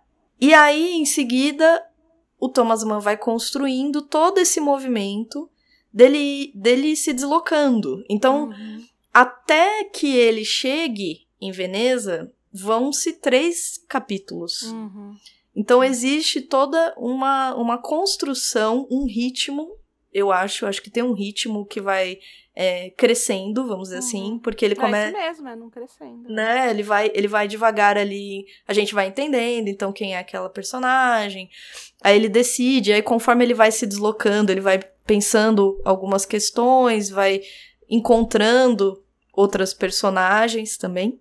E tem uma. E, e no livro tem uma discussão muito forte, filosófica, Exato. sobre, sobre o belo, sobre é, o tempo. Então, É- existe uma discussão sobre o fazer artístico, sobre. E, e, e por que que existe? Porque ele constrói, é isso que eu tô, tô Isso, tentando então. entender, assim, porque entender, né? Mostrar, porque eu acho que a gente tem devagar uma construção muito sólida dessa Uhum, personagem que, isso, que isso. você vê ali um polo. Ah, ele é assim, ele Uhum. representa. é, a gente consegue entender que ele é metódico, a gente consegue entender Uhum. que ele é fechado. E aí, quando surge a discussão do belo, Uhum. porque o que acontece, gente? né? Aí já é mais um spoiler, né? Diferente É. da morte, isso é um spoiler. Porque ele chega em Veneza, fato é. A gente vai, vai permear tudo ainda, mas ele chega em Veneza e ele fica. Ele decide ficar ali e ele descobre uma família polonesa Uhum. Que tem um, um dos filhos. É uma família que tem acho que quatro meninas e um menino, uma coisa Uhum. assim, não lembro agora. Esse menino vira uma obsessão do, do von Aschenbach. Ele começa. é, começa como um pequeno encontro, assim, ele Uhum. vê a família e devagar é, isso vai se tornando uma espécie de obsessão. Ele, ele acha, e, e ali no livro é muito. Ou seja, ele, ele diz ali, no livro, ele diz palavra a palavra que esse, esse moço que ele está. É um menino, na verdade, né? Ele fala que tem 14 14 anos. Exato, é um menino. É. Ele diz que esse menino, que tem 14 anos, é. Ele, ele tem uma beleza que remete à beleza grega, das Uhum. esculturas gregas. E nesse momento do livro, você já tem muito construído esse outro polo que é a personagem. Então, a gente tem um- uma pessoa extremamente vinculada a um fazer artístico, porque ele é escritor, muito racional, vamos dizer assim, uhum. muito metódico das regras, etc, etc, que encontra a beleza, entre aspas, natural. O menino. Olha, é, aí ó, eu, eu, eu tenho aqui o trecho que, do qual ele encontra o menino. Né? Ótimo. Uhum. Então, olha lá. Com alguma surpresa, Aschenbach constatou a perfeita beleza desse rapazinho. O rosto pálido e fino, fechado, os cabelos ondulados cor de mel que o emolduravam, a boca meiga, o nariz reto, a expressão de suave e divina dignidade. Tudo isso lembrava as esculturas gregas dos melhores tempos. As esculturas gregas dos melhores tempos. e ao lado da pureza ideal das formas, tinha um encanto tão raro, tão pessoal, o observador julgava jamais ter visto. Nem na natureza, nem nas artes plásticas, alguma obra igualmente perfeita. Aí queria lembrar a música da Letrux, que ela fala: Te vi nas artes plásticas. Aí ele viu me nas manda, artes plásticas. Vou te mandar. Depois, é, porque te vi nas artes plásticas. Aqui ele viu literalmente nas artes plásticas. Quando eu li, eu falei, gente, Letrux, né? Aquelas referências da pessoa, né? Ué. É, ou seja, é interessante você ler por isso, né? Dá para entender que aqui é, não é qualquer encontro no sentido meramente. É, sei lá como chamar. Não amoroso. Não, a palavra não é amoroso, mas não é, não é propriamente uma atração física no sentido erótico. A gente está falando aqui de um encontro entre uma pessoa que representa alegoricamente um, um lugar uhum. muito fechado, muito quadrado, que, de novo, vivencia o seu fazer artístico de um lugar fechado, metódico, cheio de regras, com alguém que é naturalmente, entre aspas, belo. Uhum com algo que não precisa ter regras. É, seguir regras não. E aí existe esse tipo de conflito, né? E aí, um dos conflitos, tá? Um dos, porque a gente vai, vai falar de outros aqui. Uhum. E eu acho que o livro constrói esse ritmo. Eu tô dizendo tudo isso para dizer que o filme não. O filme, eu acho que ele já joga, ele, ele acelera todo esse processo de uhum quem é Von Lachenbach, é, quem é essa personagem, por que, que ele é quem ele é e por que, que ele tá indo para Veneza. E a gente, de repente, está lá já em Veneza e, de, e já está com o Tássio. É, a primeira cena é ele no navio já é, e, e, indo já, né? Assim, é, é, Isso. É, é, o primeiro vislumbre. A gente, a gente não tem ideia de quem é aquele homem. É. E durante muito tempo no filme a gente não vai ter. É. é só quando ele constrói lentamente. É. é. ele constrói nesses flashbacks. E né? lento, não é que no primeiro flashback você já entende que ele é quem ele é. Né? Ah, é... isso eu acho que vale a pena falar também. Como ele é um filme mais antigo. Ah, ele é de 71. É, aos apressadinhos, ele é um filme Hum, para mim não uhum. foi, tá? Assim. É, mas, sim, sim, sim. É, eu só sou velha, então não sou parâmetro. Mas para algumas pessoas pode ser que ele, se, que ele seja lento, né? É, ele... É, ele é um filme lá de 70, né? 71. 71. Então pode ser que as pessoas achem, achem ele mais lento.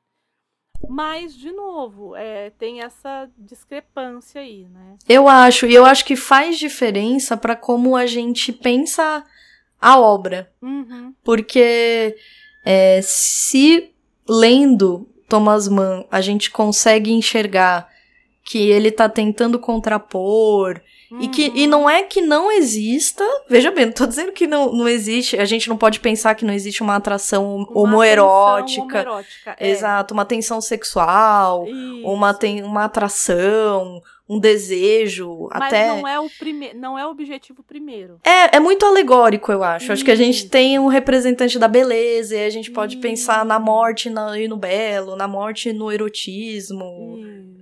Né? Enquanto que o, o filme, eu, eu acho que eu, eu acho que ele sim é, ao final, você termina o filme entende, porque ele precisa. é, Só que ele, ele, ele acaba. Chega uma hora que o filme fica repleto de frases e mais frases e mais frases e mais frases e, e reflexões e reflexões e reflexões, porque ele não constrói isso ao longo, né? Então chega uma hora que ele fica, nossa, porque é o belo, isso e aquilo, e a morte, e vi. E, e aí ele começa de fato a a devanear. E aí eu acho que tem a ver com a própria doença, mas Uhum. mas a, as abordagens são muito distintas de um e de outro. Uhum. É, dá pra ver muito da mão, vamos dizer assim, de Visconti, que também era se declarava homossexual. E aqui, E aí eu vou até. é, eu tenho aquele. uma revista Bravo, antiga, hum, que todo mundo gosta muito, que é os 100, mel- os 100 filmes essenciais. Não sei se você já viu essa revista é de, no, de 2007. E tem lá um trechinho sobre o Morte em Veneza. hum, E aí ele fala, ele fala duas coisas a respeito de Morte em Veneza, né? De como que foi construído o filme. A primeira é assim. Morte em Veneza, né? Ele diz, né, que tá, que tá à altura do romance original. Eu já discordo um pouco. Eu vi outras pessoas É. falando isso. É, eu também discordo. Pessoas da área que estudam o, o dizendo o quê? Que é que é que, que é- sim, que é que é muito Fiel, vamos dizer assim. Não que é fiel, é fiel é uma mas palavra que forte. conseguiu Uhum. traduzir em imagem aquilo que e pra mim não. Mas depois eu explico por que que para mim não, que pode ser um problema meu mesmo, né? Eu, eu Andreia. o problema da Andreia, né? Por, é, por ter algumas questões ali que pra mim me fazem me incomodam demais, né? Uhum. Eu acho que, enfim, vai. é, Na, na hora que a gente for comentar sobre isso, eu Isso. também vou trazer algum, algumas questões que ficaram aí. Uhum. Então, por exemplo, ele fala que, né, que muita gente tá. E aí o que, que ele faz? Além de se inspirar nos diálogos entre os compositores Mahler, e agora vai ser uma beleza, hein? Mahler e Schoenberg para compor o, é, o Aschenbach, é, o pensamento dos filósofos Friedrich Nietzsche e Arthur Schopenhauer. Aí a gente já sabia, né? Uhum. Aí a gente, porque o, o, o Man, ele tem isso, né? De Sim. às vezes utilizar o Nietzsche. Como bom Ah, alemão. É, ah, vou- ou aqui eu vou usar o Nietzsche, aqui eu vou usar o Schopenhauer. Então, então acho que eu- o que eu tô lendo ali no momento eu vou usar.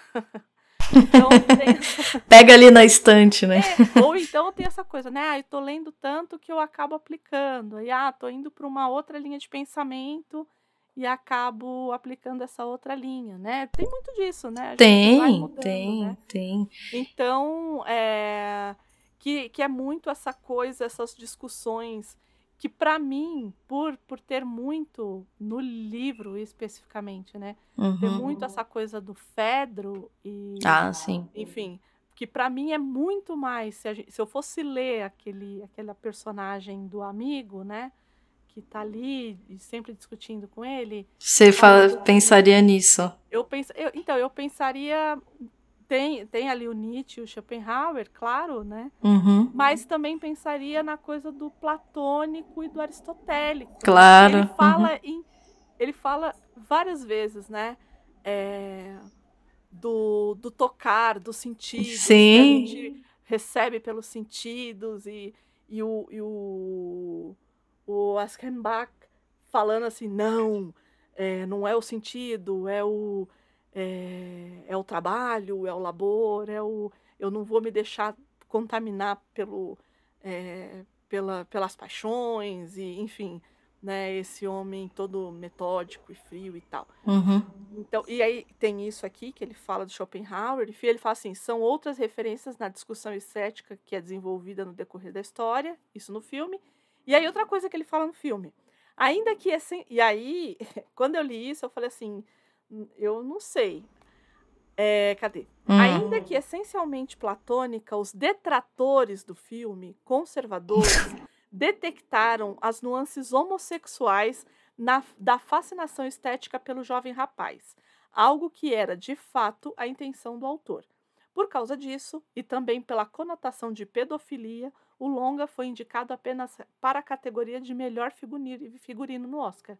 Então ele só foi indicado para melhor figurino, ele não foi indicado para melhor filme estrangeiro, a nada. por conta dessa conotação de pedofilia aí no meio. Difícil, né? Complexo, né? Muito, Complexo, muito, muito, muito. Mas, é... por que, que eu tô trazendo isso? Porque eu acho que a gente vai, a gente falando essas coisas e, e, criti e criticando de alguma forma essa adaptação, a gente está indo um pouco na contramão do que as pessoas acharam, né? É, só para vocês terem uma. É, pra vocês entenderem mesmo. É por isso que a gente tá aqui. Acho que a gente vai levar pedrada.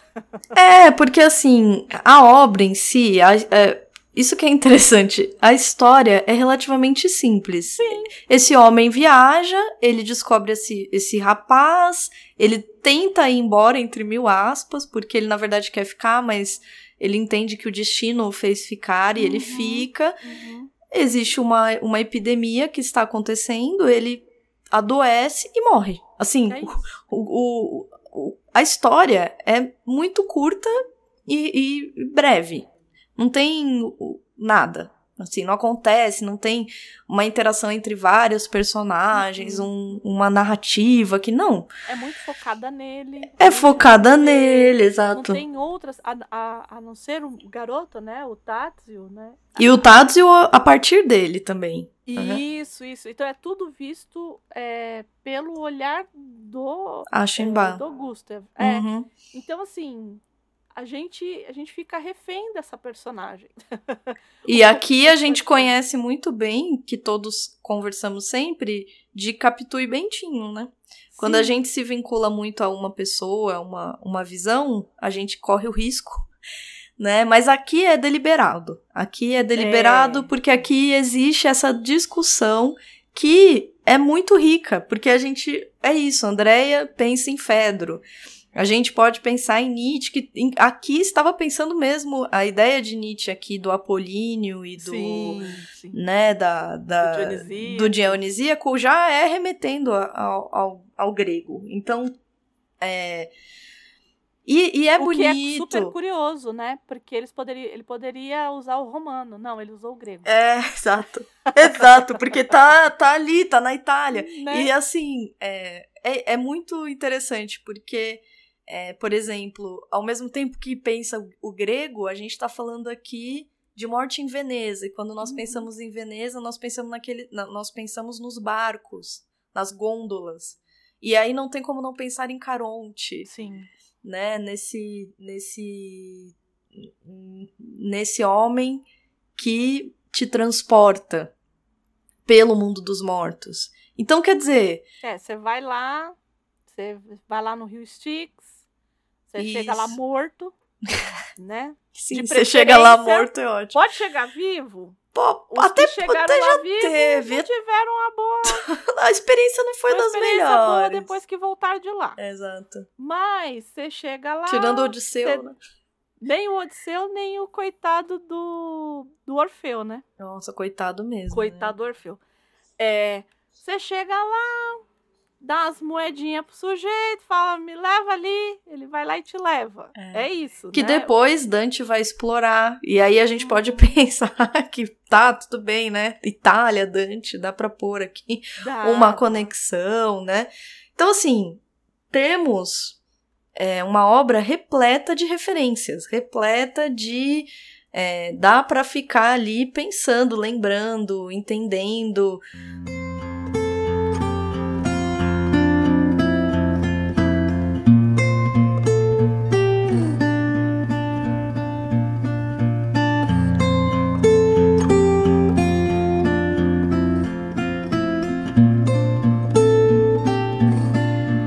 gosto muito da sutileza com que ele descreve o Tadzio, por exemplo. Sim. Porque aí muda tudo, tudo, tudo. Se você assiste o filme, por que que tem a conotação é, mais forte sexual? Porque o Tadzio, ele é, ele, ele, ele é retratado ali como um provocador. Isso. Desde a primeira cena. Quando ele é retratado assim, ele recai naquela naquela coisa da pedofilia que é perversa, Isso. que Uhum. ah, eu fui seduzido Duzido, exato. ou seduzido, Exato. né? Ele me provocou, Ele uma me coisa assim. provocou. E, eu acho que para mim, para mim, eu acho que foi o, o que foi indigesto. É, não, e é mesmo. Por exemplo, que não acontece na obra, porque na obra o Tadzio mal olha pro Ashenba. Não existe essa interação entre eles, tanto que ele fica o tempo todo achando que ele sequer é percebido, né? Ele começa a ter essa obsessão pelo menino e ele pensa uma série de vezes que ele nem é visto, né? No filme não, na primeira vez que ele vê o, o Tadzio, que ele tá ali na, no, né, no hall, acho que esperando para entrar para se alimentar, uma coisa assim no restaurante, o menino já olha para ele. Ele espera todos entrarem e para e olha para ele. No, no, no, livro, ele fica na dúvida, assim, se o, se o menino viu ou não viu. Tem uma coisa um pouco assim, né?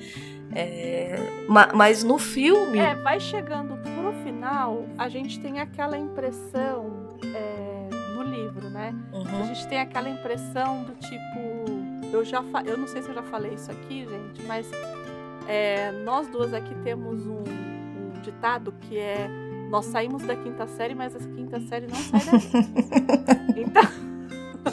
jamais, nunca jamais. jamais. Nunca jamais. Então, assim, sabe aquela coisa do tipo, amiga, ele tava olhando pra mim e às vezes o cara nem tava olhando. Ou, sabe? Ah, Sim. fulano tava olhando pra mim. Às vezes fulano Nem tava. Uhum. Então, eu acho que.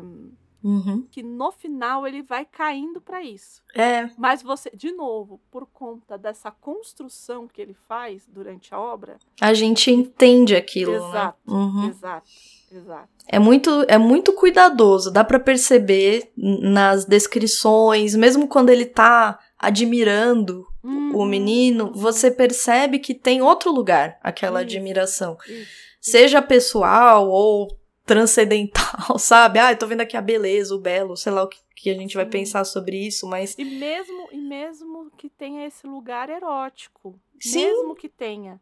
Mas é de uma, é de uma sutileza, assim, que, que a gente entende. A é. gente, é, ok. E acho que aqui ele falando dos gregos, né? Pensando uhum. nos gregos, ele, ele personifica é, todas as ideias de amor ali, porque tem, tem a ideia do erotismo, mas tem essa coisa do. Porque ele é um rapaz polonês. Sim. E tem essa coisa do, da, da xenofilia, né? Do xenos, que é, uhum. que é um uhum. tipo de amor é, para os gregos, né? Então você tem a, a filia, você tem o eros, você tem o uhum. xenos que tem é isso, assim, é, é tudo. E, e, e, nesse contexto, sim, o Eros faz sentido, mas ele é um a mais. Ele não isso, é o dominante. Isso. Ele tem um contexto de uma série de. de é, um pacotinho, vamos dizer assim. E ali dentro está o Eros também. Isso. A, o que no filme. Não, não, não. Não é assim. No não. filme, a impressão que a gente tem. É desde que, a primeira cena. É, desde a primeira cena, é que existe uma tensão Sexual. É, sexual entre os dois. E o que mais me incomoda, assim, acho que de, o que eu posso dizer assim do filme e, e é muito curioso porque eu tinha visto o filme há muitos anos atrás, muitos anos mesmo, eu devia ter uns 19, 20 anos quando eu vi pela primeira vez. E eu me lembro dele ter me incomodado muito, porque eu tinha acabado de jogar Lolita pela janela porque eu, Mas é um também era um momento, hein? Então, era um livro que eu tinha que eu, que eu não consigo ler. Acho que eu já falei isso aqui. Lolita não dá para mim, por mais que eu entenda Lolita. Lolita é um livro que me dá angrulhas. Eu nunca tentei ler, nunca vi o filme. Eu tentei ler algumas vezes, o filme eu assisti. Não, nunca nenhum nem outro. Eu tenho vontade de, de, de... Me arrependo amargamente. É, imagino. Eu digo assim, se o Kubrick um dia errou, ele errou em Lolita, entendeu? Para mim, porque ele ele não entendeu.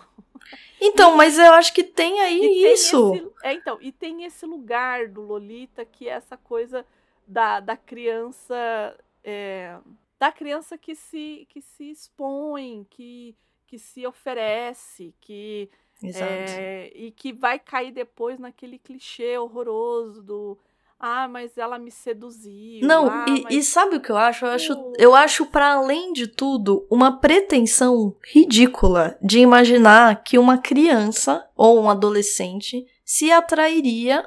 Atrairia? Atrairia. É, se atrairia. tá estranho, eu acho que eu nunca falei nesse tempo verbal, velho.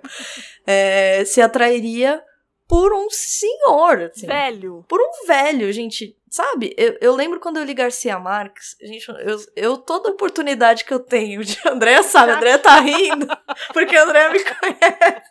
É assim, a meu, meu bingo é a Garcia Marques. Se algum momento eu tiver com você, eu vou falar, porque eu não suporto, assim. E ele escreve, porque aqui, Thomas Mann não Não. em momento nenhum ele dá a entender ou escreve que o rapaz está ali, sei lá, enamorado. Não. Existe o que a Andrea falou mesmo. E a gente entende que a gente está é, partindo do olhar do Aschenbach, do, do Uhum. Gustavo. No caso, é, eu acho que, pegando o gancho do que você estava falando, é isso. Eu acho que tem um olhar errado mesmo. Não é isso que tá acontecendo. Não tá acontecendo um- uma tensão sexual entre um dois homens. Quer dizer, tá, mas, mas de novo, tem um, um contexto aqui. Uhum. Que sim, pode ser homerótico, mas não é isso, não é isso. Né? É- então, eu acho que no livro ele é unilateral.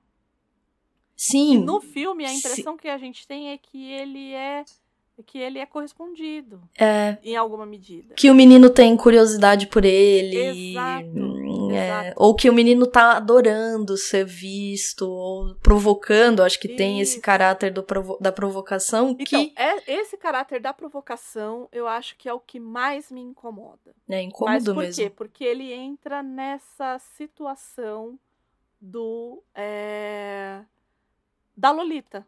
É. Que é essa coisa da criança que depois vai ser acusada. Não é o caso aqui. Gente, veja bem, isso não acontece no filme. Mas que se prolonga duas, três coisas pra frente, é, ia ser. ia ser acusado de ter sido seduzido pela criança, entendeu? Oh, com certeza. E, e eu acho que. Porque a gente pode pensar que, assim, no caso da adaptação, e, e é algo que a gente fala frequentemente no podcast, existe um desafio que é transformar algo, uma, uma mensagem escrita em uma mensagem visual. E é difícil. Eu acho que numa obra como essa é muito difícil, porque É porque ela não é só enredo. Exato. Ela não tem. Você não tem como. Que é algo que a gente já falou aqui, que é a ideia do ficar colocando em, em voz off. É que a- Que aí não tá em voz off, inclusive. Não, não. É, aqui também não. Não sei se você reparou que aqui também não tá. Quem sou eu pra falar do voice off?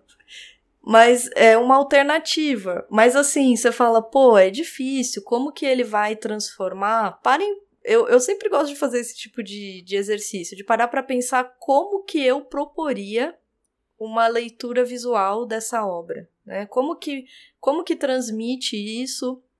Você fala, ah, Gabi, mas é difícil, como que ele vai transmitir? Bom, poderia não colocar olhares aí dos dois.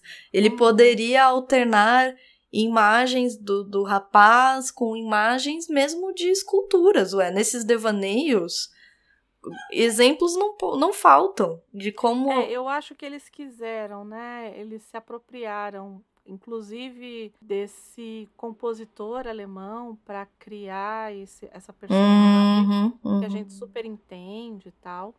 Mas é, o Thomas Mann, quando ele faz isso no texto, ele utiliza um escritor.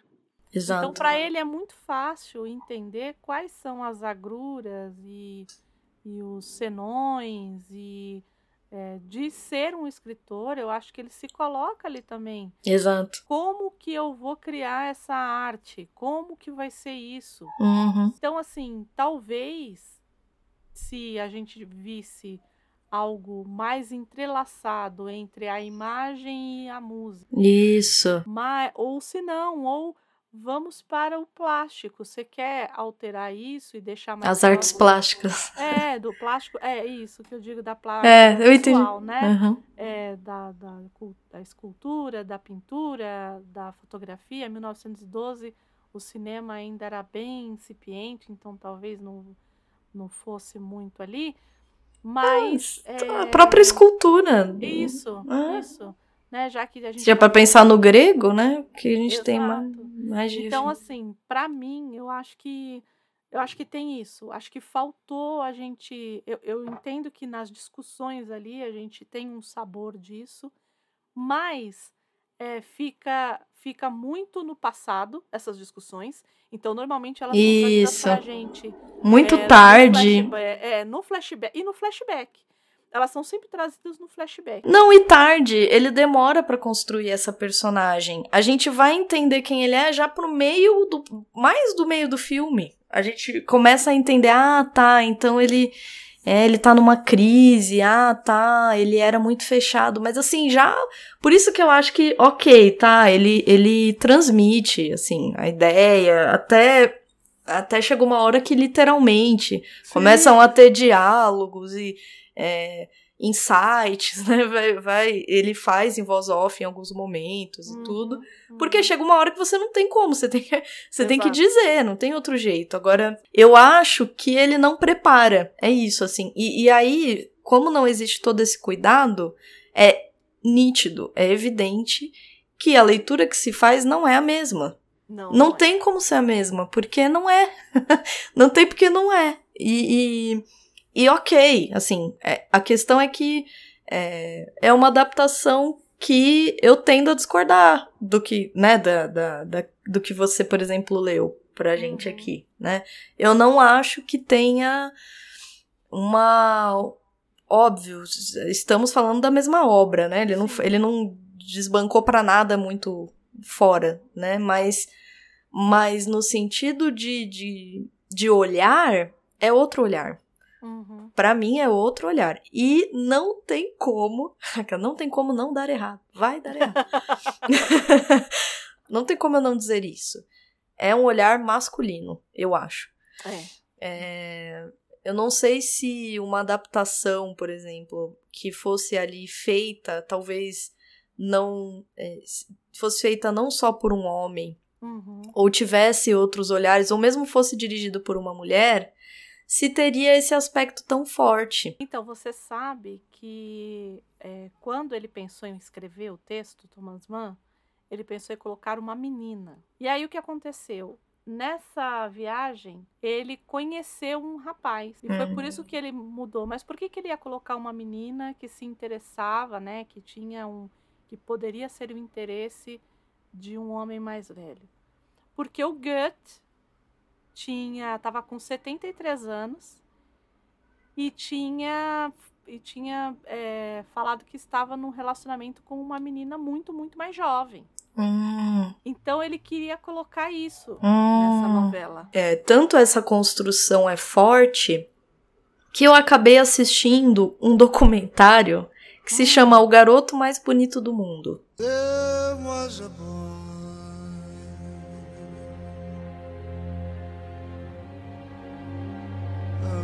was a boy. very strange, enchanted bird. They say he wandered very far.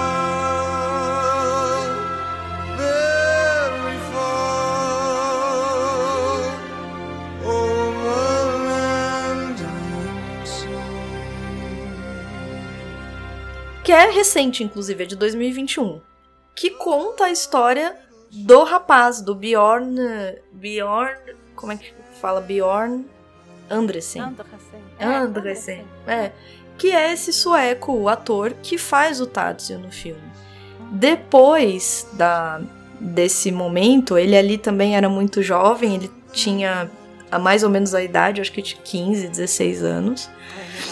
É, bem menino. E, e ele fica muito famoso, né? Ele, faz, ele começa a receber uma série de convites para participar é, de, de ensaios fotográficos, fazer entrevista e tudo mais. E ele, assim, acaba passando por uma série de, de assédios, assim, sejam diretos ou indiretos. O próprio Visconti leva ele para um, pra uma balada gay, assim. Uhum. É, então, assim, é, ele. É, o rapaz, assim, quem.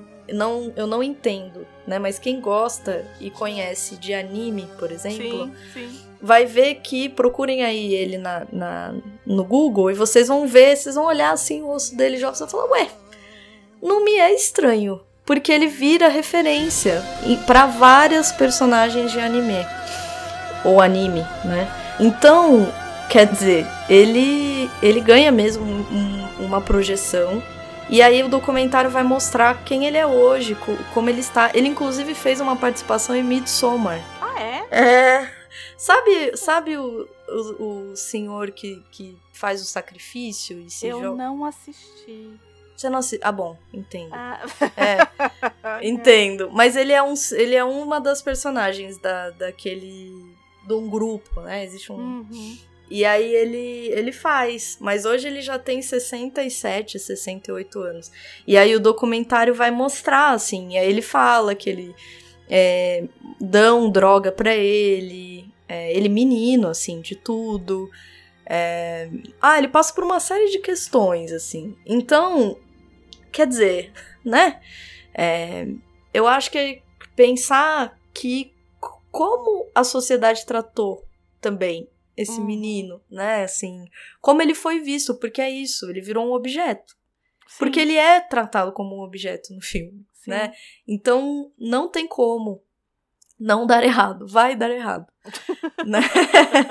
ele é tratado como um objeto. Então, é, tô, tô trazendo isso para corroborar mesmo, para dizer que para reafirmar que isso ac- acontece, né? Eu acho que não é, eu acho que é um olhar masculino, não só masculino, mas é, erótico, é, Uhum, uhum. o- de objetificar o desejo, né? De, de objetificar pessoas de desejo. Isso me incomoda horrores, essa pretensão de achar que tá sendo provocado, que, que algum garoto dessa idade vai ter a pretensão, né? Vai olhar pra ele e falar: Nossa, olha que homem desejável, olha que pessoa desejável, vou aqui me oferecer, vou aqui. é, sabe? É, eu acho tão autocentrado, tão errado, tão nítido que, que esse ego masculino, sabe? Que ele sempre acha que todo mundo vai girar em torno dele, assim, Uhum. né? Ele nunca parte do princípio que não, ele parte do princípio que sim, né? E, e aqui eu acho que fica muito, muito gritante, assim, a obra é bem enfática nisso, eu acho. No documentário aparece, por exemplo, que esse uniformezinho que ele usa, assim, esse, esse traje que ele Uhum. usa, ele vira padrão em várias, é, vários mangás, vários, assim, vários animes, vários mangás. E de fato, né, até hoje, assim, ele vira referência mesmo, oriental, né? Tem os traços delicados, finos, vamos dizer assim. Ele é muito alto, e isso no documentário também aparece, assim, uma série de produtores que trabalharam com ele, japoneses, falando assim, o quanto ele, porque ele era alto mesmo, ele é alto, né? Ele é bem alto. E o quanto eles ele chegava nos lugares e isso era muito diferente nos anos 70. Não havia Sim. ainda esse contato é, tão frequente esse acesso, porque não tinha internet, não tinha, enfim, é, o contato assim, né, com essas imagens. E aí ele falando assim, o quanto ele Quantas pessoas ficavam doidas com ele na rua, porque ele era muito alto, os japoneses são mais baixos. Sim. Ele tinha essa coisa. Não, e tem essa coisa do japonês não só ser mais baixo, como era um era fechado, né? Assim, Exato. E ele era isso, ele era esse rapaz alto, muito magro, muito. é, quase feminino, com traços Uhum. quase femininos, o que é muito apreciado. Então, era, era um, de fato um- uma explosão mesmo, né? Ele fala japonês, inclusive. Olha só. É, ele fala japonês. Então. E, e assim, ele não vive bem. Ele, ele vive numa casa assim, num apartamento minúsculo, alugado, caindo aos pedaços. Ele não ganhou dinheiro. Não, ele não ganhou. Assim, ele teve muita fama, quer dizer, ele ganhou, mas de um, de um jeito É, assim, ele foi explorado, né? Sim. Ele foi explorado. O que o documentário traz é isso. E não é feliz. Não, o documentário não é feliz, assim. A história dele não é uma coisa que você fala, ah, que legal. Não, ele foi tratado como um objeto Uhum. e foi explorado em todos os aspectos, financeiro, todos, todos, todos, né? É, então ele faz, ele ainda é artista, ele, ele, olha, curiosamente, ele ama música. Hum. Ele sempre, na verdade, ele fala que ele sempre quis ser músico. O intuito dele era ser músico, mas a avó dele sempre quis que ele fosse modelo, porque ele era muito bonito, assim, né? Uhum, Tinha todos esses traços e tal. E aí ele vai participar dessa seleção do Visconti, que fica meses procurando um rapaz que ele acha que, que tem as características. E quando ele bate, porque é é, tem filmagem, né? Uhum. E quando ele entra, o Visconde já. Na, mas quase na hora, assim, como. Olha, vira pro lado. Olha, não sei o quê. Mas na hora, assim, ele diz: Bom, acho que é ele. Hum. Ele rápido fecha, né? Então. Ele gosta, na verdade, de música, ele compõe. Ele queria, na verdade, ser músico. Entendi. E- mas é isso, ele não, ele não acaba assim, a, a vida dele profissional, vamos dizer assim, né? Gira em função dessa, dessa celebridade, desse momento, e é explorada, fim. É triste, não é, não é nada bom. É bem triste, né? Mas é isso, assim, é, eu acho que, que diz muito Uhum. do que a gente tá falando. Eu acho que diz muito sobre essa representação E como, como bateu no público, no público geral. né? É isso, exato. Que imagem que se passou, porque ele acaba sendo explorado.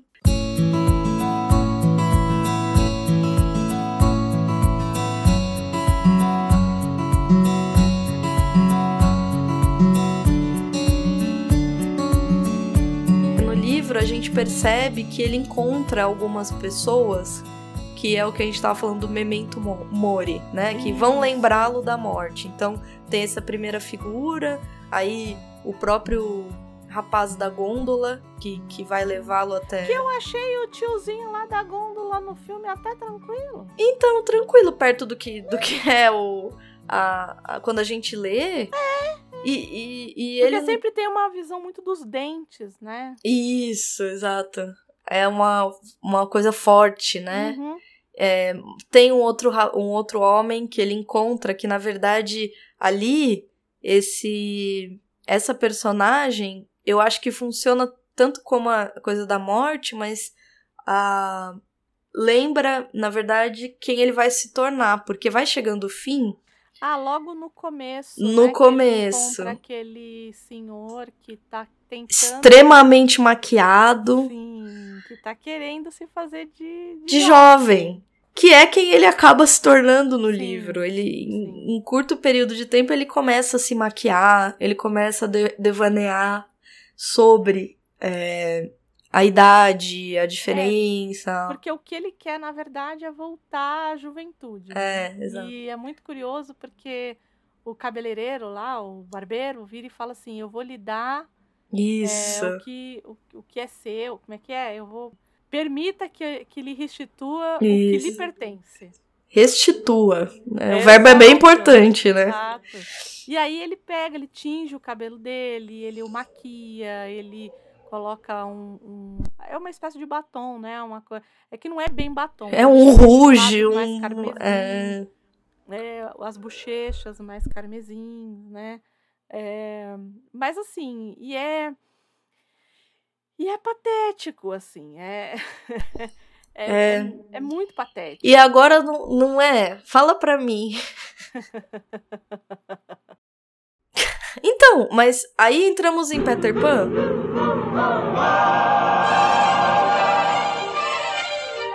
Pense uma coisa bem boa e no instante você voa.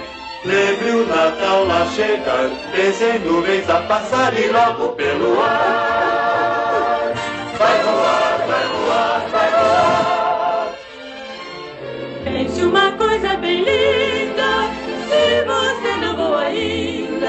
Quando a lua A despontar. gente não pode tirar isso do filme, que tem uma, uma, um momento, e aí já- mas já é tardio, né? Mas a gente tem um momento ali Por exemplo, tem uma hora que o, o Latsu, ele é, ele é beijado por um amigo. O Tatsu. O Tatsu, é, o Latsu? Porque Lazio é uma, uma parte da Itália. É, Inclusive. mas eu acho que tem algum jogador. Pode ser, aham, pode ser. É, o Tatsu, ele é beijado por um amigo. É, Na aí- praia. Na praia. E aí ele, e aí ele vê que ele é. be- Mas é na, na, na bochecha, né? Ele sorri e põe a mão no lugar em que o outro tinha sido beijado, né? Então. É Exato. Como, é uma é... transferência. É como se ele estivesse vendo uma transferência. O que, que eu vou falar a respeito de Peter Pan? Primeiro, eu acho que Peter Pan é um livro que quem quer entender Deve ser lido. O ser humano, eu acho que ele tem que ser lido. Por quê? A gente envelhece, não é mesmo? Mas, Diz que sim, diz que. sim, diz que. Diz que. Só que a gente não fica o tempo inteiro olhando ao nosso lado, né, ao espelho. Então a gente não fica o tempo inteiro no espelho para entender quais são as rugas novas.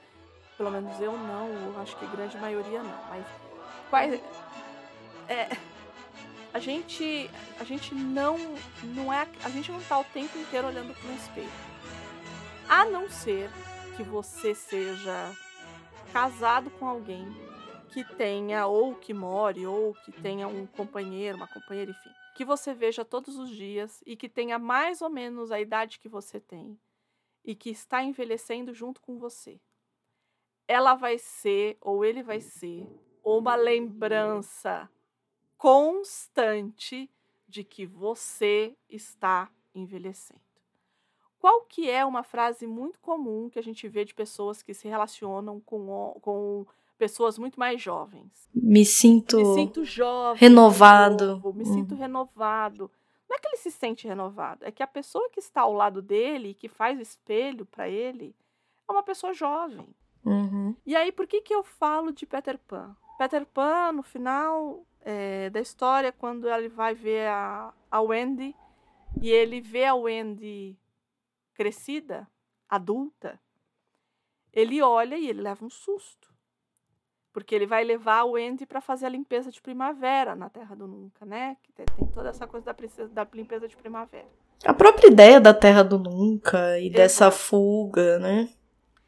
E aí ele vira para ela e ele não acredita. Mas de repente ele vê uma outra menina, que é a filha da Wendy, e a Wendy deixa essa menina aí com o Peter Pan. É, Fica aí o recado, né? É. Para bom entendedor. né? Então assim, o que é, o que, que ne- nessa nessa nessa alegoria que eu tô colocando aqui, é, o que que acontece aqui? Não é que ele se espanta ao ver que a Wendy cresceu. Ele se espanta em saber que ele pode ser que seja até mais velho que a Wendy, Uhum. Mas que e que, ela, que eles têm a mesma idade, então que ele também cresceu. Ele também é velho daquele jeito. Hum, Mas ele não é, ele não ficou, né? Por ser o Peter Pan e todas essas coisas. Então, assim, é, eu acho que tem essa coisa da transferência também. No filme ela fica muito clara, É. né? Uhum. Então, é, dele viver essa juventude pelo garoto, né? É, e depois ele querer essa juventude para si. Exato. E essa juventude está ligada a esse belo, né? Que também é, é, é um algo é, um, é algo complexo, mas que é uma visão grega, né? Não, e é Essa algo, é o que você falou. jovem, Não, do- e, e é o né? que você falou, assim, é algo tão humano. Uhum, uhum. É, humano no sentido de que muita, muita gente passa por isso, assim, por essa, sei lá, tipo, crise, sei lá como chama. Sim. Mas é super frequente ah, mas mesmo. aí não tem um monte de gente que fala aí de crise de meia-idade o tempo inteiro? isso. Ah, porque É isso. Ah, na porque- metade da vida, daqui pra frente Ladeira abaixo. frente, né? É. É. Então, como é que faz, né? E, e como é que eu ajo, né? E, e o próprio o próprio barbeiro depois que faz toda essa pataquada, né? Coloca um monte de De ruge. na cara do sujeito, não sei o quê. Ele fala assim: agora o senhor não precisa ter receios de se apaixonar. Isso, Como é. se, como também se, e aí, claro que isso vem da época. É isso que eu ia falar. Isso vem. Hoje em dia se discute muito isso, né? Essa coisa do Menos etarismo. que Deveria, né? concordo. Mas eu acho que talvez é, cada vez mais vá se discutir, Uhum. né? De, é, de trazer à tona, ué, que- que- gente, né? Pelo amor de Deus, né? Não à toa, né? Não à toa. Não à toa, sim, Porque estamos muita vivendo mais. ficando velha, Exato, estamos Eu- vivendo e mais. aí, pra isso daqui, eu preciso fazer uma indicação. A Ai, gente tá falando. acho que A tá até imagino. de carisma e não sei o quê. Eu sei que ela é foi uma mulher extremamente controversa. Mas é, saiu uma série é, a respeito da vida da. Não a série dramática, uma série documental pelo Hum. Globoplay da vida da Hebe Camargo. Hum, E tem um momento lá que falam a respeito da sexualidade da Hebe Camargo. E é sensacional. assim. Do tipo, é, do Fábio Júnior virar e falar assim. Eu olhava pra Hebe e eu não sabia se ela tinha 20, se ela tinha 30, se ela tinha 40, se ela tinha 60. Eu queria namorar a Hebe. Do incrível. tipo, Uhum. É, é, Ela é- exercia essa. é- é esse magnetismo. Uhum. Exato. E ela não tinha medo de falar, né? Então tem moças muito mais jovens, né? Tem uma tem a Eliana, a, a apresentadora, Uhum. que ela vira e fala assim, é, eu fui, a gente estava na Europa e a gente estava dançando, a gente foi dan olha isso. Ela, a Eliana e a Hebe estavam dançando. Na Europa. boate Europa. E aí, é. E aí ela falou que ela tava lá dançando, ela e a Hebe. É o rolê aleatório. rolê. É isso que eu ia falar, é o rolê aleatório. É um né? rolê aleatório total, né? aí ela falou que ela tá lá dançando e aí ela aí falou que passou um homem muito bonito, um senhor já, mas muito bonito. E falou que a Hebe olhou. E ela Adoro. começou a amassar uns papelzinhos e tacar no cara. Eu adoro a Abby, gente. Pá! E aí falou que o cara começou a olhar do tipo. E quando ele viu, né, e tal, ele foi Uhum. falar com ela. E, e, e assim, e, e ela, a, a Xuxa falou, acho que umas outras, uma amiga dela falou, falou assim. Nossa, eu "Gente, preciso muito assistir essa se série. ela queria, ela ia atrás, entendeu? Não tinha essa. Tudo Preciso que ela muito quis, assistir. Ela foi atrás. Né? Então, É, um filme recente que trata isso é o, o Boa Sorte Léo Grande. sim, sim. Traz muito à tona de um, de um viés feminino, mas é isso, assim, o quanto a gente, como sociedade que está envelhecendo e que vai viver mais e que vai, né, os, não é o, como é que é, os 50, não, como é que o pessoal fala? 50 são os novos não sei o quê, 60 são os Ah, é. novos- É, os 30 são os, no- os novos 20. É, os 50 são os novos 30, uma coisa Isso, assim, não é? Então, É. nós somos uma sociedade que, ué, e, e para ver o quanto isso é humano. E o É, quanto... mas é mesmo, sabe por quê? Porque essa semana eu vi um. eu vi uma notícia de 1908 escrito assim. É, Adoro. é. escrito assim. Não, foi maravilhoso. Escrito assim. é, é, tinha entrado um carro na casa de uma senhora. E tava escrito assim. Senhor, é, velhinha de 42 anos é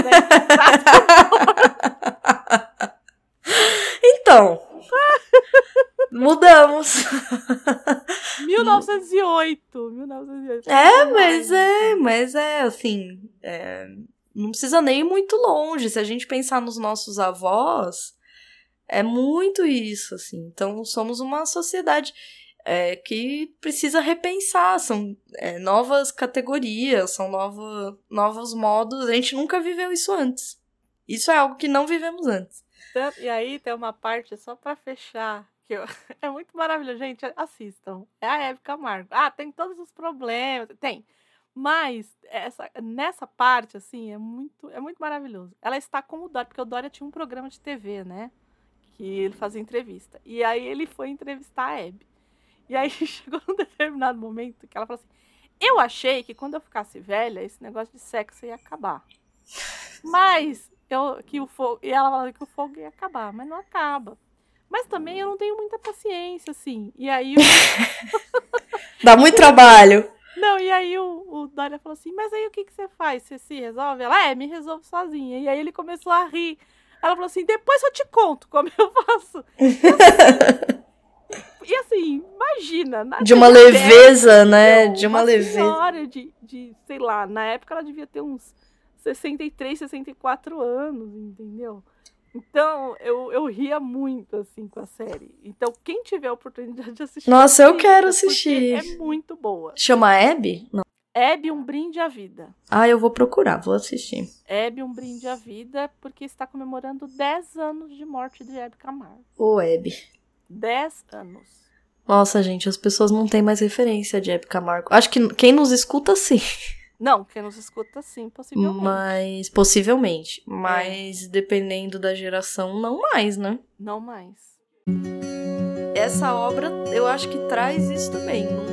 Aqui, né? Olha só, um, um- um velho, um velhinho de 50 anos é, vendo nesse menino um, um- o que ele gostaria, assim, o que ele não tem mais, e num momento de morte. É, e aí unem-se os extremos, porque é isso, né? Eu, eu tava até comentando com a Andrea, não aqui antes da gente gravar, mas a gente conversa um pouco, assim, fora do, da É, um pouco. coisa, quase nada, né? Pra xingar o povo, não quase nada, pra não. fazer Fala aí. Não, André, imagina. Não, nunca jamais. Pra falar de política também. Também chorar as pitangas, também. Também. Falar das desgraças, também. Também. Na verdade, é o que mais a gente faz, enfim. Mas não, nossa vida é ótima, né, André? É ótimo, tudo lindo. E aí, eu falei pra ela que lendo a, o- a obra, eu pensei muito num autor que eu li, que é o, o Jorge Bataille, que vai trazer à tona justamente esse extremo entre, entre a morte e o erótico Uhum. Que estão muito atrelados. Não à toa existe, sei lá, o sadismo, né? E por que que um sádico vincula morte e sofrimento a, a algo que a gente tem como frutífero, vamos dizer assim, né? É, a- algo é, é, como fala? É, Nossa, uma palavra tão banal e me escapa. É, quando você é fértil, né? O- Uhum. O, o sexo é visto como, como isso, assim, como reproduzir, como fer- fertilidade. Uhum. Mas ele se conecta muito ao seu extremo, né? O criar, ele tá atrelado ao, ao fim, né? Criar e morrer tá ali. E eu acho que essa obra tra- traz também, pode-se também fazer esse tipo de conexão, né? Ele tá ali vendo um, um menino, um jovem, um- a beleza, tem a, a questão da, da atração, tem a questão de se ver ali e tudo. Por isso a, a- o ritmo do livro é muito interessante, porque tudo vai crescendo, assim. E chega um momento em que todas essas tensões se reúnem, que é quando ele morre. Uhum. Ele chega ao ponto de quase enlouquecer mesmo pelo menino. Só que a coisa, a questão do rapaz é na verdade algo sobre ele, é na verdade algo sobre arte, que é Hum. sobre vida, que é sobre morte, que tá que de repente vira um ponto, uma concentração de estresse, vamos dizer assim, que é esse essa eclosão desse drama, vamos dizer assim, né, dessa dessa tragédia, sei lá como a gente chamaria isso, desse evento que culmina com a morte dele. Então, é, de fato, tem muitas camadas, tem muitos vieses. Acho que dependendo da época de vida que a gente lê e pensa, a gente pode é, in- integrar uma série de questões nossas também. Então é muito humano. É uma. uma eu acho que ele, ele sabe trazer questões humanas ali. Agora, a, o filme, a adaptação, Pra mim é isso. É uma visão falocêntrica, vamos dizer assim. No Nossa, sentido- meu amor. É, falo mesmo no sentido tanto masculino quanto fálico mesmo, Sim. assim. É erótico, é erótico. Ele vê ali um objeto de desejo. E que não é uma pessoa, que não é uma ideia, que não é uma, uma alegoria. É um objeto de desejo. É um corpo jovem que está sendo desejado, né? É, e aí se perde. Eu acho que se perde em profundidade de discussão, em, em, né, em multiplicidades de leitura, de. E é bom, não, não tô, pelo contrário, assim, eu acho um filme lindo, é lindo de ver, né? Mas para mim Thomas Mann entendeu isso, Sim. né? Viu isso, assim, tem aqui a é, e não no lugar propriamente só, de novo, não é só sexual, mas aqui tem também isso, tem bem nítido. Principalmente pro fim do livro, que, que ele vai perdendo o contato. para mim, ele vai perdendo, vai ficando um pouco fora da realidade mesmo, Sim. né? Ele vai perdendo gradualmente o contato mesmo, vai se desligando, vai devaneando, vai ficando doente também, né? Tem esse aspecto da doença, mas é, mas é, é muito bem construído, assim. Ele de fato leva a uma tensão muito forte. E ali naquele ponto, para mim, tudo converge, tudo vai para lá, assim. A, a, atração, a morte, a beleza, o, toda a racionalidade dele, essa coisa fechada, alemã. isso. Mas é isso, eu acho. Eu também acho que é isso. Chegamos ao fim sem mortes. É, por enquanto, um dia talvez. Aquela... Pelo menos não em Veneza. Pelo menos não. Não em Veneza. não em São Paulo, exato. Não por enquanto, né? Não na Zona Leste. Não na Zona Leste. É, podemos falar isso, não na Zona Leste. Não na Zona. Morte na Zona Leste. A morte na Zona. Muito obrigada. Muito obrigada, Andréia. Obrigada, eu que agradeço. É, de novo, um texto, leiam o texto, acho que é, elucidativo, como vocês viram, e uhum. tá de 10 no, no filme, pronto, falei. ensaiou, ensaiou, isso duas horas aqui Ai, pra falar. É, mas tá certo. falando, né? Mas... Escapou. Escapou. É isso? É isso. Se você tá aí tá pensando aí. na vida, não na morte. Não na morte. Se for na Talvez morte, na, morte. morte ou na é. morte através da vida. Ó, oh, que bonito. Ó, oh, que lindo. Ó, oh, que bonito. É... que bonito. E quiser mandar um e-mail, uma mensagem, um afago. Um afaguinho, um cheiro, um cheiro. Um cheiro. Tava aqui, tava aqui querendo mandar um cheiro, né, André? É. Como é que faz, Gabi? Você manda para nós. Pode mandar um e-mail. Ainda não caiu assim em desuso. As pessoas ainda usam e-mail para mandar assim coisa para pro programa de TV, sabe? Que a gente via. Manda um e-mail para nós, é contato arroba livrosemcartaz.com.br. Ou... O dia que a gente tiver bastante e-mail, a gente vai imprimir tudo, vai fazer igual a Xuxa. Exatamente. Jogar pro alto, né? E é. alguém, algum dos nossos ouvintes vai pegar assim, ai, aqui. Aí a gente abre, sei lá, Pedro. Isso. Aí é o nosso sonho de princesa, Sim. que não somos princesas. Mas... Não. Mas temos sonhos, sonhos temos. Ou vocês. Olha as loucas, gente. Ou vocês escrevem para nós no Instagram. Nós temos um Instagram super fofo, lindo, maravilhoso. Estamos sempre lá. Que é o arroba livros em cartaz underline. Pode comentar, pode compartilhar com os amigos. Conta para eles que vocês ouvem um podcast de duas moças que não para de falar nunca. Uhum. Fala pra ele, vai lá, vai lá ouvir, indica a gente e, por favor, entre em contato. A gente ama, ama mesmo saber o que vocês acharam, é, se leram, se não leram, se tem indicações. A gente ama indicação. E é isso. E acabou. acabou. Vamos embora. Vamos, vamos embora, gente. Vamos embora. Vamos dormir. Tchau, Tchau André. Tchau, gente. Um beijo. Um beijo.